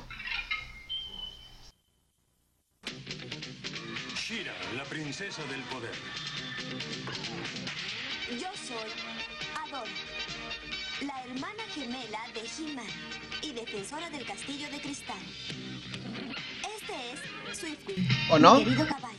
Pues sí, pero acuérdate que yo no soy normal. Ah, no. Tú serías como del Master of the Universe también. Sí, la verdad. Que esta, esta caricatura de Shira después salió para, porque vieron el éxito, lo que tú estás diciendo exactamente. Fue tanto el éxito de He-Man que las niñas querían jugar también con las figuras de Sí, He-Man. sí, sí. Entonces se les ocurrió crear las figuras, pero para niñas de Ujú, He-Man. Pero no era He-Man, era She-Ra. Oye, o sea, eran caricaturas exactamente hechas para el modelo de niñas de esa época. Sí. Entonces, la historia la adaptaron y la acomodaron para seguir, ¿qué? Seguir vendiendo juguetes. Y fue un éxito, fue un éxito totalmente. Sí, yo creo que también es uno de los juguetes que donde quiera este los chiquillos tenían. Sí, claro. O sea, y Todos- los principales eran He-Man y Skeletor. Ya quien tenía esos dos decías, ay, wow. No, los vehículos que tenían Ah, sí, también. también eran geniales. Sí. Eran geniales los vehículos que tenían. Porque había un vehículo que era como un esqueleto de dinosaurio y ponías como ocho monos ahí y el, y el esqueleto iba caminando y ya llevaba los ocho monos ahí. O sea, el diseño. De hecho, hay un. Era lo que iba a comentar hace rato. Hay un reportaje en Netflix que te habla de cómo surgió toda la historia de He-Man. Ya que tú hagas un reportaje para una caricatura en Netflix, un, doc- un documental, perdón, refiriéndose a las caricaturas y que, y que abarques todo un documental para He-Man, habla de la importancia en la cultura pop de los 80 Sí. que tiene He-Man en la actualidad todavía. Si ahorita vas a las expos o a las ferias de juguetes o donde venden cosas antiguas, lo primero Son que ves de son más- castillos Grayskull. Sí. Y, y O de las cosas más de buscadas las cosas también. más buscadas son todo lo referente con el universo Motu. Master of the Universe o los amos del universo. Sí. Que por cierto, ahí está, quiero comentarlo rápido, ahí está la polémica de Master of the Universe de la Ay, eso es del- meternos de lo en que salió en con de- los- de- ñoños que no quieren crecer. es la caricatura A que sí sacó. Netflix, que es para mí, yo lo considero que es una genialidad. Pero no entendieron, o sea, querían ver a He-Man. Pero pues es Y no que, entienden el a ver, título. yo entiendo porque, no algunos amigos, espérame, hay unos no, ya empezamos a hablar de esto, ya te involucraste en la, en la, en la, en la crítica. Tengo unos amigos que están enojados, estuvieron enojadísimos porque Que no la vean. porque no, no, no era lo que yo esperaba, que o sea, fue tanto mi, bueno, eh, para empezar, los trailers de la serie te mostraban a He-Man peleando. Y, y eso salió. Lo único que no pasó es que, bueno, lo único que no nos dijeron es que todas las escenas de acción de He-Man iban a salir en el primer capítulo nada más. Y ahí se quedó. Sí. Porque después de ahí, y digo, esto ya no, ya no se considera spoiler, porque si no has visto la serie, pues es porque no has querido. Pero, este, He-Man muere en el primer capítulo, en el primer episodio. Entonces ya los demás te habla de Tila. O sea, en realidad la serie se centra en el personaje de Tila Y los amos del y los amos del universo, universo y el universo de, de los De- amos del universo. Que es de los que no nos habían hablado. Bueno, ahí te voy a decir algo. No nos habían hablado a nosotros, pero sí nos habían dado una versión. Y la versión que nos dieron fue que en los cómics, bueno, cuando vendían los juguetes de He-Man, venían con pequeños cómics, le llamaban unos mini cómics. Esos cómics te explicaban la historia del origen de los amos del universo. Pero aquí en México fue muy escaso eso. Entonces por eso aquí en México lo Solamente único que, Ajá, sabíamos la historia que nos que nos contaban en la caricatura. en la caricatura, no en los cómics. Sí. Entonces hay muchas cosas que metieron en la serie de Netflix que sí tienen que ver con los cómics y otras cosas que cambiaron. Entonces, como siempre, en estas, en estas cosas que estamos platicando de las caricaturas, están los fans de Hueso Colorado y los fa- fans estándar como nosotros. Pero los que no quieren evolucionar. Los que no quieren evolucionar porque... Quieren la misma, lo mismo, lo mismo, lo Pues mismo. sí, mira, de alguna manera yo los entiendo porque fue con lo que creciste, fue Yo lo que te ilusionó. Claro, Pero hay gente que no quiere madurar. Lo que te estoy diciendo. Entonces hay gente que quiere permanecer en ese estado de niño, de inocencia y de que fue lo que me dieron y es lo que quiero ver. Que es lo mismo que pasó con Transformers cuando hicieron la película. La gente quería ver a los Transformers con los que crecieron de niños, no esta versión de Michael Bay. Que aquí pas- pasó exactamente lo mismo con He-Man. Querían ver al He-Man y querían ver las batallas de He-Man, pero este con el He-Man, con como si todo fuera igual. O sea, querían ver otro capítulo donde se quedó el He-Man que vieron de niños. Y lo que lo que hizo este cuate de Kevin Smith, que fue el showrunner de la serie, fue que dijo, les voy a dar lo que ellos quieren, pero también voy a ampliar el universo. Pues claro, y es, lo, y es lo que queremos también. Pues sí, pero la mayoría no quiso eso.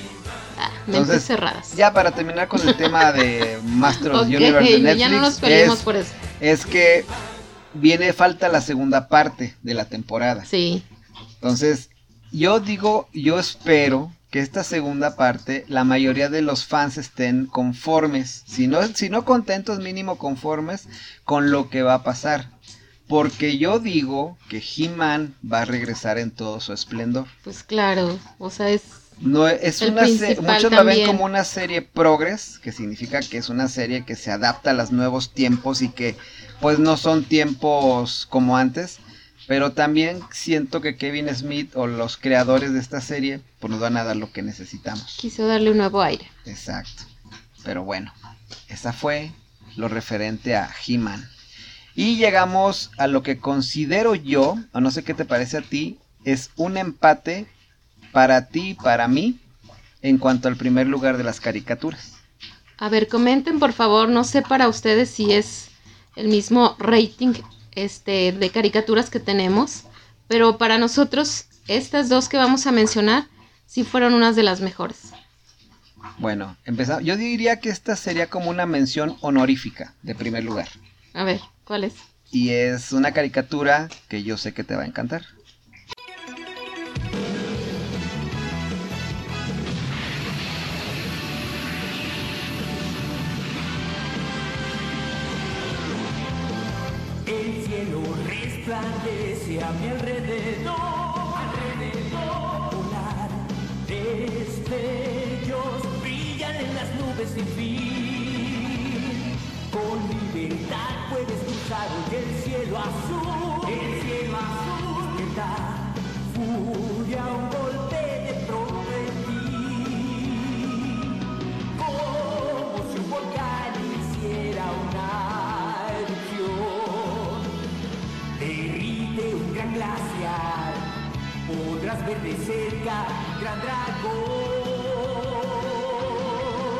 Shala, no importa lo que suceda siempre. El ánimo mantendré. Es un himno. Shalá, es shalá. Vibrante mi corazón siente emoción, ahora no queda más. Ya, ya, ya, ya, ya. Ya la estoy cantando toda. Pues yo también. Dragon Ball Z. ¿Qué se parece esa caricatura? Ay, no, o sea, hasta la canción. Bueno, escuchamos la otra vez la versión de de España. Y no, no, no, no, no, no, me quedo totalmente con esta versión de esta canción. Claro. Es- Mira, yo no sé, yo no sé si esta caricatura a las niñas también les gustó. A mí me encantó. A mí como niña. O bueno, ya no era tan niña porque pues ya la No, pasaron en los eh, eh, noventas. lo que te iba a decir. La realidad es que esta caricatura no entraría dentro de las caricaturas ochenteras que vimos. Pero considero, por eso dije que era una mención honorífica, porque aunque no está dentro de las caricaturas que vimos de niño, sí siento que es una de las caricaturas Sí, es más parte importantes también. Que dentro de la adolescencia, dentro de la juventud de muchos de nosotros, de nuestra generación, Chavorrucos. chavorrucos, todavía era, el- era el último peldaño de fantasía de que ya estabas dejando de ser niño para ser ya una persona adulta y que te seguía entreteniendo esa caricatura y que- claro. y, que, te Y mandaba, hasta la o sea, fecha. mendigas peleas de quién sabe cuántos episodios y peleaban y peleaban y, y tú querías ver en qué terminaba y no lo vencían y cada vez cada enemigo era más poderoso y más y veías como Goku esos enemigos los iba convirtiendo en amigos. Sí. Eso viene desde Dragon Ball, desde Sí, la sí, serie original. claro. Pero siento que Dragon Ball Z fue un parteaguas en cuanto a esa serie y en cuanto a la manera de ver ese tipo de anime japonés y peleas que te emocionaban. O sea, yo recuerdo, digo, yo estaba creo que aquí en León cuando estaba Dragon Ball Z, este, en los 90s, Ujú. 94, 96 por ahí recuerdo. Y, me, y yo llegaba a ver las caricaturas, y llegaba a ver esa, esa precisamente, esa caricatura. No, y creo que, bueno, aquí la pasaban como a las 2 de la tarde. Ajá. Entonces estabas comiendo y estabas viendo la, la programación. Como Goku iba corriendo ante la interminable camino de la serpiente, Ay, por ejemplo, sí. ¿no? que se te hacía eterno. O que Goku estaba enfermo y no podía pelear porque lo estaban curando en la, esa cápsula de regeneración y acá estaban muriéndose todos y Goku. Y al final pues siempre sal- te salvaban las esferas del dragón. Oye, y Freezer, que era el enemigo más poderoso, que decías, ay, ¿ahora cómo le va a hacer? O sea, ese, es- ese se me hacía como bien poderoso, como que Sí, sí, sí. no iba a haber este, eh, cómo ganarle. Dragon Ball Z para mí es una de esas series que eran larguísimas. Sí. Pero no dejaban de ser entretenidísimas. Pues, sí, también, digamos. sí. Sí, o sea, había, había, había episodios de relleno, sí había episodios donde no pasaba absolutamente nada, pero de repente había episodios épicos, había episodios de sacrificio, había episodios donde tú no, no te esperabas el, el giro de tuerca que iba a tener la serie, y eso era lo interesante de Goku, aparte de que te daba un mensaje de la inocencia, de que Goku, a pesar de ser un adulto, siempre es, sigue siendo un niño. De hecho, también siento que el doblaje que le hicieron aquí en, en México, las voces, yo creo que fue un, un, ¿cómo se puede decir? Para ellos un boom. Ah, porque claro, fueron reconocidos claro. este por, por la voz. El éxito de la serie hizo que los actores de doblaje fueran exitosos. Algo como algo parecido a lo que pasó con Los Simpson. Los Simpson fue una caricatura tan famosa que los actores de doblaje de la voz de Homero, la voz de Bart, iban a, a- a convenciones nomás por la voz. Sí. El- el- el- los actores de doblaje surgieron de una manera increíble y toda la gente quería tener esa voz, por ejemplo. No sé si te acuerdas una vez que fuimos a... Ah, no, perdón, tú no fuiste, fui a un Karma Fest, donde invitaron dentro del Karma Fest, habían este actores de doblaje y la gente se formaba para que te diera un saludo Box Bunny, por ejemplo. Ah, o te yo diera tengo. un saludo a mí me a- mandaron un saludo dos, también. dos- dos personajes favoritos tuyos. Sí, claro. Uno fue este Castañeda. no. No, el que hace la voz de Pícoro. Ah, no, Mario sí. Castañeda es de Sí, sí, Goku. sí, no, sí, lo estaba confundiendo. El de la voz de Pícoro. Ay, se me fue su nombre. Ahorita me acuerdo. Pero él te mandó una, una, un saludo ese día. Yo, ah, pues precisamente fue en el Karma Fest en el 2010. Conocí al que hacía la voz de Pícoro Daimahu y te mandó un saludo. Y te lo mandó con la voz de Pícoro. Este, y también te mandó un saludo. Eso fue en una mole que fui. Te mandó un saludo el señor Burns. Sí, también. Sí, esos dos actores de doblaje, bueno, los que hacían las, esas voces de, de- de de esos personajes de caricaturas, te mandaron un saludo, pero tú ibas y veías las largas filas para que te mandara un saludo, para que te diera con la voz en la que tú conociste a esos personajes de, de las caricaturas. Y en el caso de Dragon Ball, pues yo sabía que tu personaje favorito de la serie siempre fue Picoro. Carlos. Carlos II. Sí. Carlos II fue, sí, cierto. Carlos II fue el que te mandó la, la, la voz. Y acá era el, el señor Burns, que Ajá, era el el- actor. De hecho, ahí tenemos una lata Dove firmada y autografiada por él. Que también, pero bueno, Dragon Ball, yo creo que sí es de las caricaturas más importantes en cuanto a lo que se transmitió en, aquí en México. Y que todavía sigue- seguimos viendo las siguientes caricaturas, que esta es una de las, de las canciones que voy a dejar de fondo. De, las, de la última temporada que fue Dragon Ball Super. Sí, también. Que también dices, bueno, ¿y ahora qué van ¿De a dónde hacer? sacan ¿Y tanta.? de dónde sacan tantos? Digo, al final, lo que decimos, Goku siempre a los enemigos los termina haciendo amigos. Picoro era su enemigo, este, Vegeta era su enemigo, este, bueno, el único que no, bueno, Cell nunca fue su amigo, pero peleó a su lado para salvar al universo. Majin Buu. Este, Majin Buu se hizo su amigo también por su inocencia. O sea, todos los... Y eso es una lección que te deja. Tú conoces a las personas como tipo Matrix, conoces a las personas peleando. Entiendes sus motivos, entiendes sus, sus ideales, pero también entiendes si es una persona mala o que puede ser parte de tu equipo, ¿no? Sí, no, y la inocencia también con la que manejaron que tenía este Goku. Que Goku está Hasta basado, la fecha según todavía. Akira Toriyama platica que Goku está basado en dos personajes. Uno de ellos es eh, la leyenda china que habla del rey mono. Ujú, del rey- sí, por eso sí, sí. Goku trae un báculo en la- al principio. Este, y tenía cola. Porque también. está basado en el Rey Mono y está basado en Superman. En esos dos personajes, Akira Toriyama menciona que basó para hacer a su personaje de Goku. O de, Dra- de la historia de Dragon Ball. Desde Dragon Ball hasta Dragon Ball Z, Dragon Ball Super. Incluso, aunque está fuera del canon aparentemente, Dragon Ball GT también siento que fue muy entretenida, pero Sí. no llegó a la epicidad que tenía Dragon Ball Z. No sé ustedes qué les parece esa caricatura que metimos, ahora sí que de relleno, en mención honorífica, pero sí se merece un lugar dentro de las mejores caricaturas a nuestra consideración. Sí. ¿No? Sí, claro. Y ahora, Berenice, pues pasamos al primer lugar que consideramos es la mejor. Y no nosotros, sino que la mayoría de la gente escucha este intro y todos la cantamos o todos queremos hacer lo que, lo que hace el personaje principal, ¿no? A ver, ¿cuál es? Wow.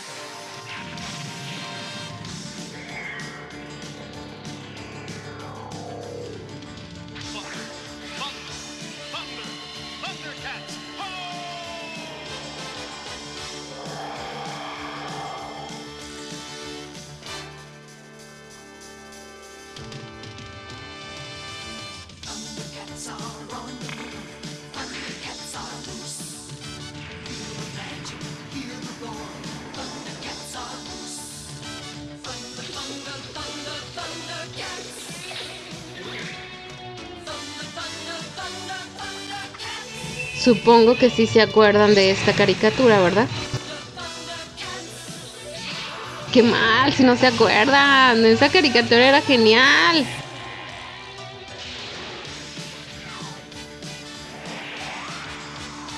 Si tú sí lo digo, aunque sea Munra. ¿Qué tal? Este sí merecía la pena. Que dejáramos todo el intro casi completo, Sí, sí, sí, sí, sí. ¿no? Genial. Thundercats es una caricatura que surgió en 1985. Que en otros, bueno, aquí fue llamado Los Felinos Cósmicos. Thundercats, Los Felinos Cósmicos, que fue lo- el intro que escuchamos ahorita. Fue una, es una serie animada estadounidense de televisión que fue producida por Rankin Bass Production, la misma que creó a los halcones galácticos y a los tigres del mar. No sé si te acuerdas de los tigres del mar. No, nada más de los Esa Tigres del no Norte. tuvo- ok, no hubo ningún episodio en los Tigres del Mar que hablara de la Puerta Negra, ¿eh? No, no hubo ninguno. Pero, ya, ya te hiciste que me hiciera bolas con tu comentario. Está basada en los personajes creados por Theodore Walter Toybin Wolf, dirigida por el japonés Katsuhito Akiyama.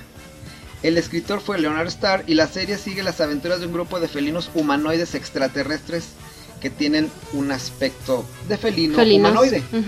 ¿sí? Y aquí hay algunos datos curiosos, digo, aprovechando que estamos hablando de los felinos cósmicos. Te dan unos datos curiosos y luego te voy a hablar un poquito de, de esa serie. De acuerdo al primer fascículo de la historieta impresa por Will Storm, los orígenes de los Thundercats este, habla de que el tercer planeta, eso que mencionaban de donde cayeron ellos, cuando su planeta Tsundera fue destruido, en realidad es nuestro mundo Sí. pero es en el futuro. Mumra es originario del antiguo Egipto, donde por primera vez esclavizó a la humanidad. ¿Sí? Por eso él vive en una... De hecho, Una- cuando se extinguió toda la humanidad, él fue el único vestigio de humanidad que quedó aparentemente. Sí, momia. Según la fi- Ajá. Y los antiguos espíritus del mal le daban el poder. A cambio, le daban la inmortalidad y todo el conocimiento del universo. Mumra aparentemente es el responsable de la destrucción de la raza humana después de liberarse de la cámara funeraria de la pirámide de Onyx, dentro de la cual el hijo de un faraón lo había encerrado a él. Sí, sí, Esta sí. historia viene también, no, no la presentan en, la, en el- la caricatura, pero sí en los cómics. Por eso son tan importantes los cómics, chavos, hay que, hay que fomentar la lectura. Como algunas otras series de la década de los 80, Thundercats tenía una estructura simple, pero era atrayente. Ofrecía largas batallas entre el bien, que eran los Thundercats, y el mal, que eran los mutantes y Mumra, situándolos en un ambiente que combinaba la alta tecnología y el combate cuerpo a cuerpo. Los Thundercats eran diferentes tipos de felinos humanoides, mientras que los mutantes eran otra especie animal también humanoides, etiquetados como, ma- como criaturas maléficas y oscuras. Por eso se llevaban también como Mumra. Y aquí te voy a decir algunos datos curiosos. Si tienen algún otro dato, te acuerdas de uno, me lo dices. Pero por ejemplo, Leon O era el, el líder de los Thundercats, pero siempre fue un niño. Sí, era más chico que todos. De hecho, se supone que su cámara criogénica en la nave fue la única que se descompuso. Por eso su cuerpo sí creció. Todo Pe- lo demás, sí. este, Chitara, este, que por cierto Chitara en, la primer, en el Ajá. primer episodio, digo, hay que mencionarlo. Los que lo recuerdan, el primer episodio de los Thundercats, los Thundercats en la nave, cuando escapan de Tondera, estaban aparentemente desnudos, como cualquier animal. Sí. Ellos no veían esa morbosidad que a lo mejor los humanos vemos. Entonces Chitara, Leono, todos pues andaban como Pedro por su casa, ¿no? Y Leono, cuando, cuando, cuando llegan a- al, al tercer planeta, Leono despierta, pero ya despierta con un cuerpo y una voz adulta. Pero su comportamiento siempre fue de un niño. Entonces la lección que te daba la caricatura era de que tú como niño, si tuvieras el cuerpo de un adulto, aunque te sientas adulto, tienes que aprender de la experiencia de los demás.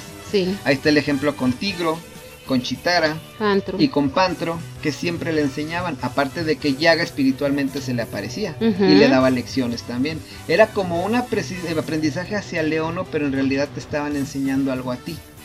Que eso era algo muy común que tenían las caricaturas de los 80. Sí. Siempre había un mensaje, recordemos He-Man, al final siempre había mensajes de, de- de positividad, de que habías aprendido. Igual varias caricaturas y los Thundercats no era la excepción. Otro, otro este, dato curioso es que el tercer planeta, que es lo que dijimos, la teoría apunta que era la Tierra. Y podría tratarse de una versión futurista.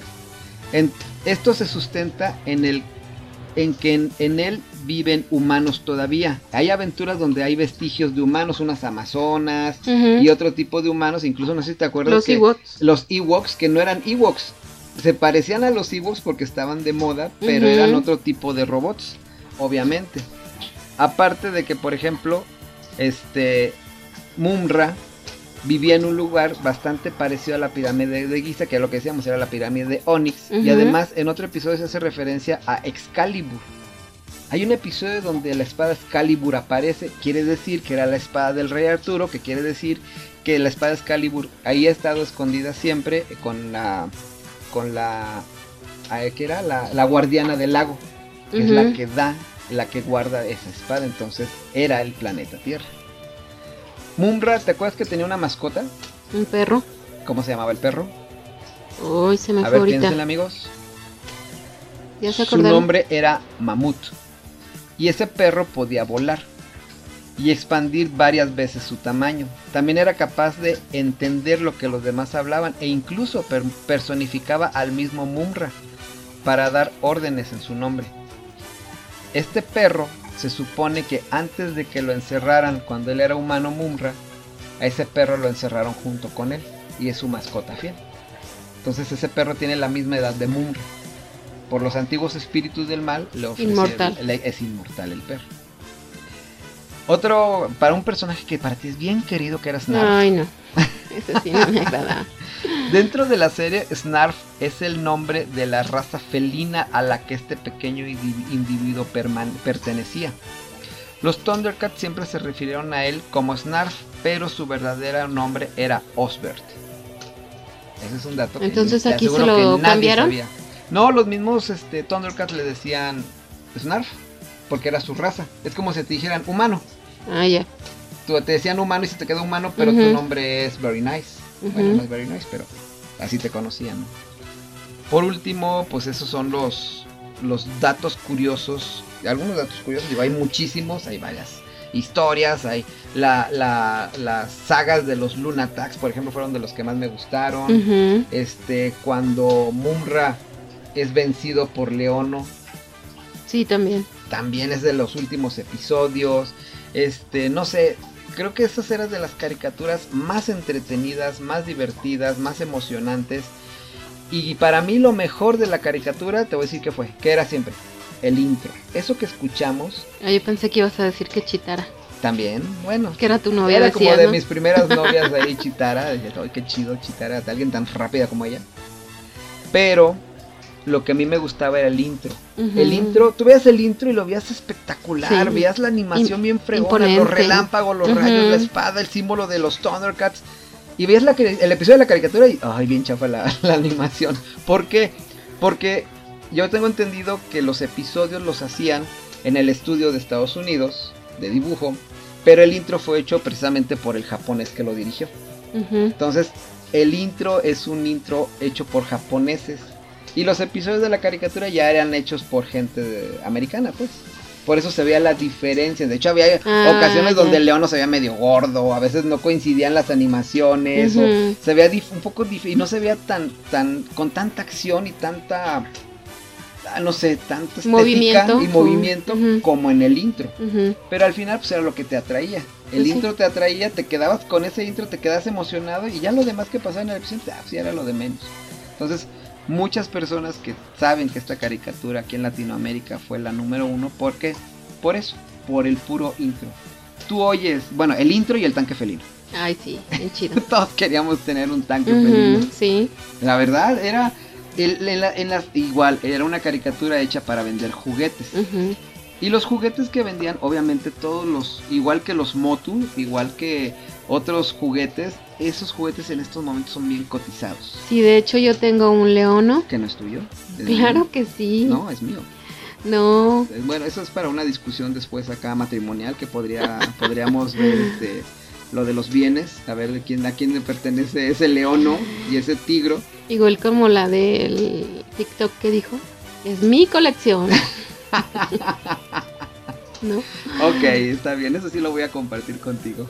Te doy permiso. Oye, Pero otra ver, cosa también, no dime. sé si la otra vez estábamos escuchando que, que realmente si hay una raza extraterrestre de Ajá. felinos. Ah, sí.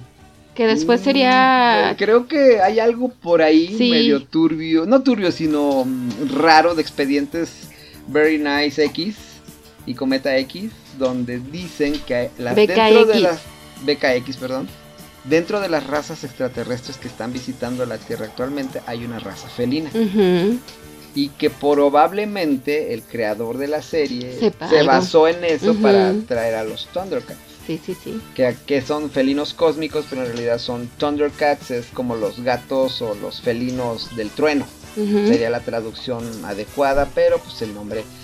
Algo que a mí me encanta de los nombres en inglés es que cuando eras niño nunca le entendiste. Ah, sí, eso también lo habíamos Simplemente- escuchado. Simplemente tú decías He-Man. En inglés es el hombre. Ajá. He, el man, hombre. Entonces tú así decías, el hombre, wow, tú eres el hombre. Y para nosotros los mexicanos, los que no teníamos inglés en ese tiempo, decíamos, es He-Man, era el nombre del superhéroe. Al igual que Superman, Superman es el superhombre. Oh, ahí viene volando el superhombre.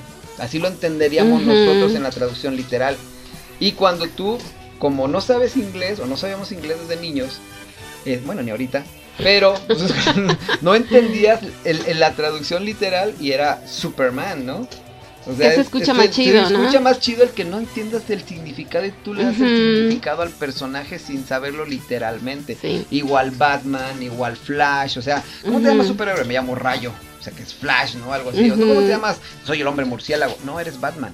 O sea, para mí Batman y el hombre murciélago en- cuando era niño, o sea, diferente. Esto pasa con Thundercats. Thundercats para los de Estados Unidos, supongo, era pues, los gatos trueno. Y ya, oh, yo, o sea, si, si, si hablaras inglés... Con un niño. Sería como un niño, sería, no, pues, a mí me gustan los gatos trueno y me siguen gustando los gatos trueno, que sería la traducción literal. Pero para nosotros son Thundercats, es He-Man, es los, los Dinosaurs, et- etcétera. Entonces, eso es algo que a mí me gusta de, de- de si no lo habían pensado, piénsenlo un poquito y como mexicanos, como latinos, muchas de las caricaturas, series que veíamos de niño, nunca entendimos como las, ame- o los niños americanos entendieron en su momento cuál era el significado literal de los nombres. Nosotros aquí, por ejemplo, nuestros personajes es el Chapulín Colorado, ¿no? Que nosotros lo entendemos por el Chapulín Colorado literalmente, Pero a lo mejor en otros países que no entienden español le llaman el Chapulín Colorado y le dan su propio significado. Igual personajes como Calimán, personajes como, no sé, Carmatrón, personajes que tienen su significado, pero en otros países pues, no lo entenderían. No sé qué piensas de eso, digo, ya me desvío un poco del tema, pero se me hace muy interesante cómo nosotros de niños no entendíamos el nombre literal de cada caricatura o serie que llegaba. Sí, pero al igual, como tú dices, o sea, así como lo escuchamos, se escucha genial. Así ¿Para es. qué le cambiamos? ¿Para le así que se cambiamos? queden. Que se siga quedando así. Y bueno, Bere, con esto terminamos este largo viaje que nos echamos ahorita. Ahora sí fue... Nos transportamos. Nos transportamos por dos horas. Híjole. Híjole, creo que este es el podcast más largo que hemos hecho. Esperemos que no se hayan aburrido y que hayan llegado hasta este momento épico de, de ver a la última, al primer lugar de las caricaturas. Pero esperemos que estén de Lo acuerdo. Como dice Watchmoyo en español. ¿Estás de acuerdo con nuestra lista? ¿Están de acuerdo con, nues- con nuestra, nuestras posiciones? Digo, está basado en nuestros gustos y en lo que en- entendimos que era el gusto de la mayoría de las personas. Si ustedes ven que alguna caricatura faltó o qué les parecieron esta, este viaje al- a la nostalgia y al pasado, coméntenlo en, lo- en- en la caja de comentarios o sugiéranos algún otro, alguna otra caricatura, algún otro tema de caricatura. Estamos a su servicio. Very nice, con esto termino yo. No sé si quieras agregar algo. No, solamente gracias por habernos acompañado nuevamente en estas locuras, en estas pláticas matrimoniaguits. y pues síganos en nuestras redes y comenten qué les gustaría que siguiéramos platicando aquí con ustedes. Sabemos que no somos expertos, pero pues ahí la llevamos. Exacto. Por eso mismo que no somos expertos, nos gusta investigar, nos gusta empaparnos de estos temas. Que este es un tema pues muy de diversión, pero esperamos que los hayan entretenido. Pues bueno, buenas noches en este momento. Esperamos que se la hayan pasado muy bien y nos vemos en el próximo podcast. Besotes, bye.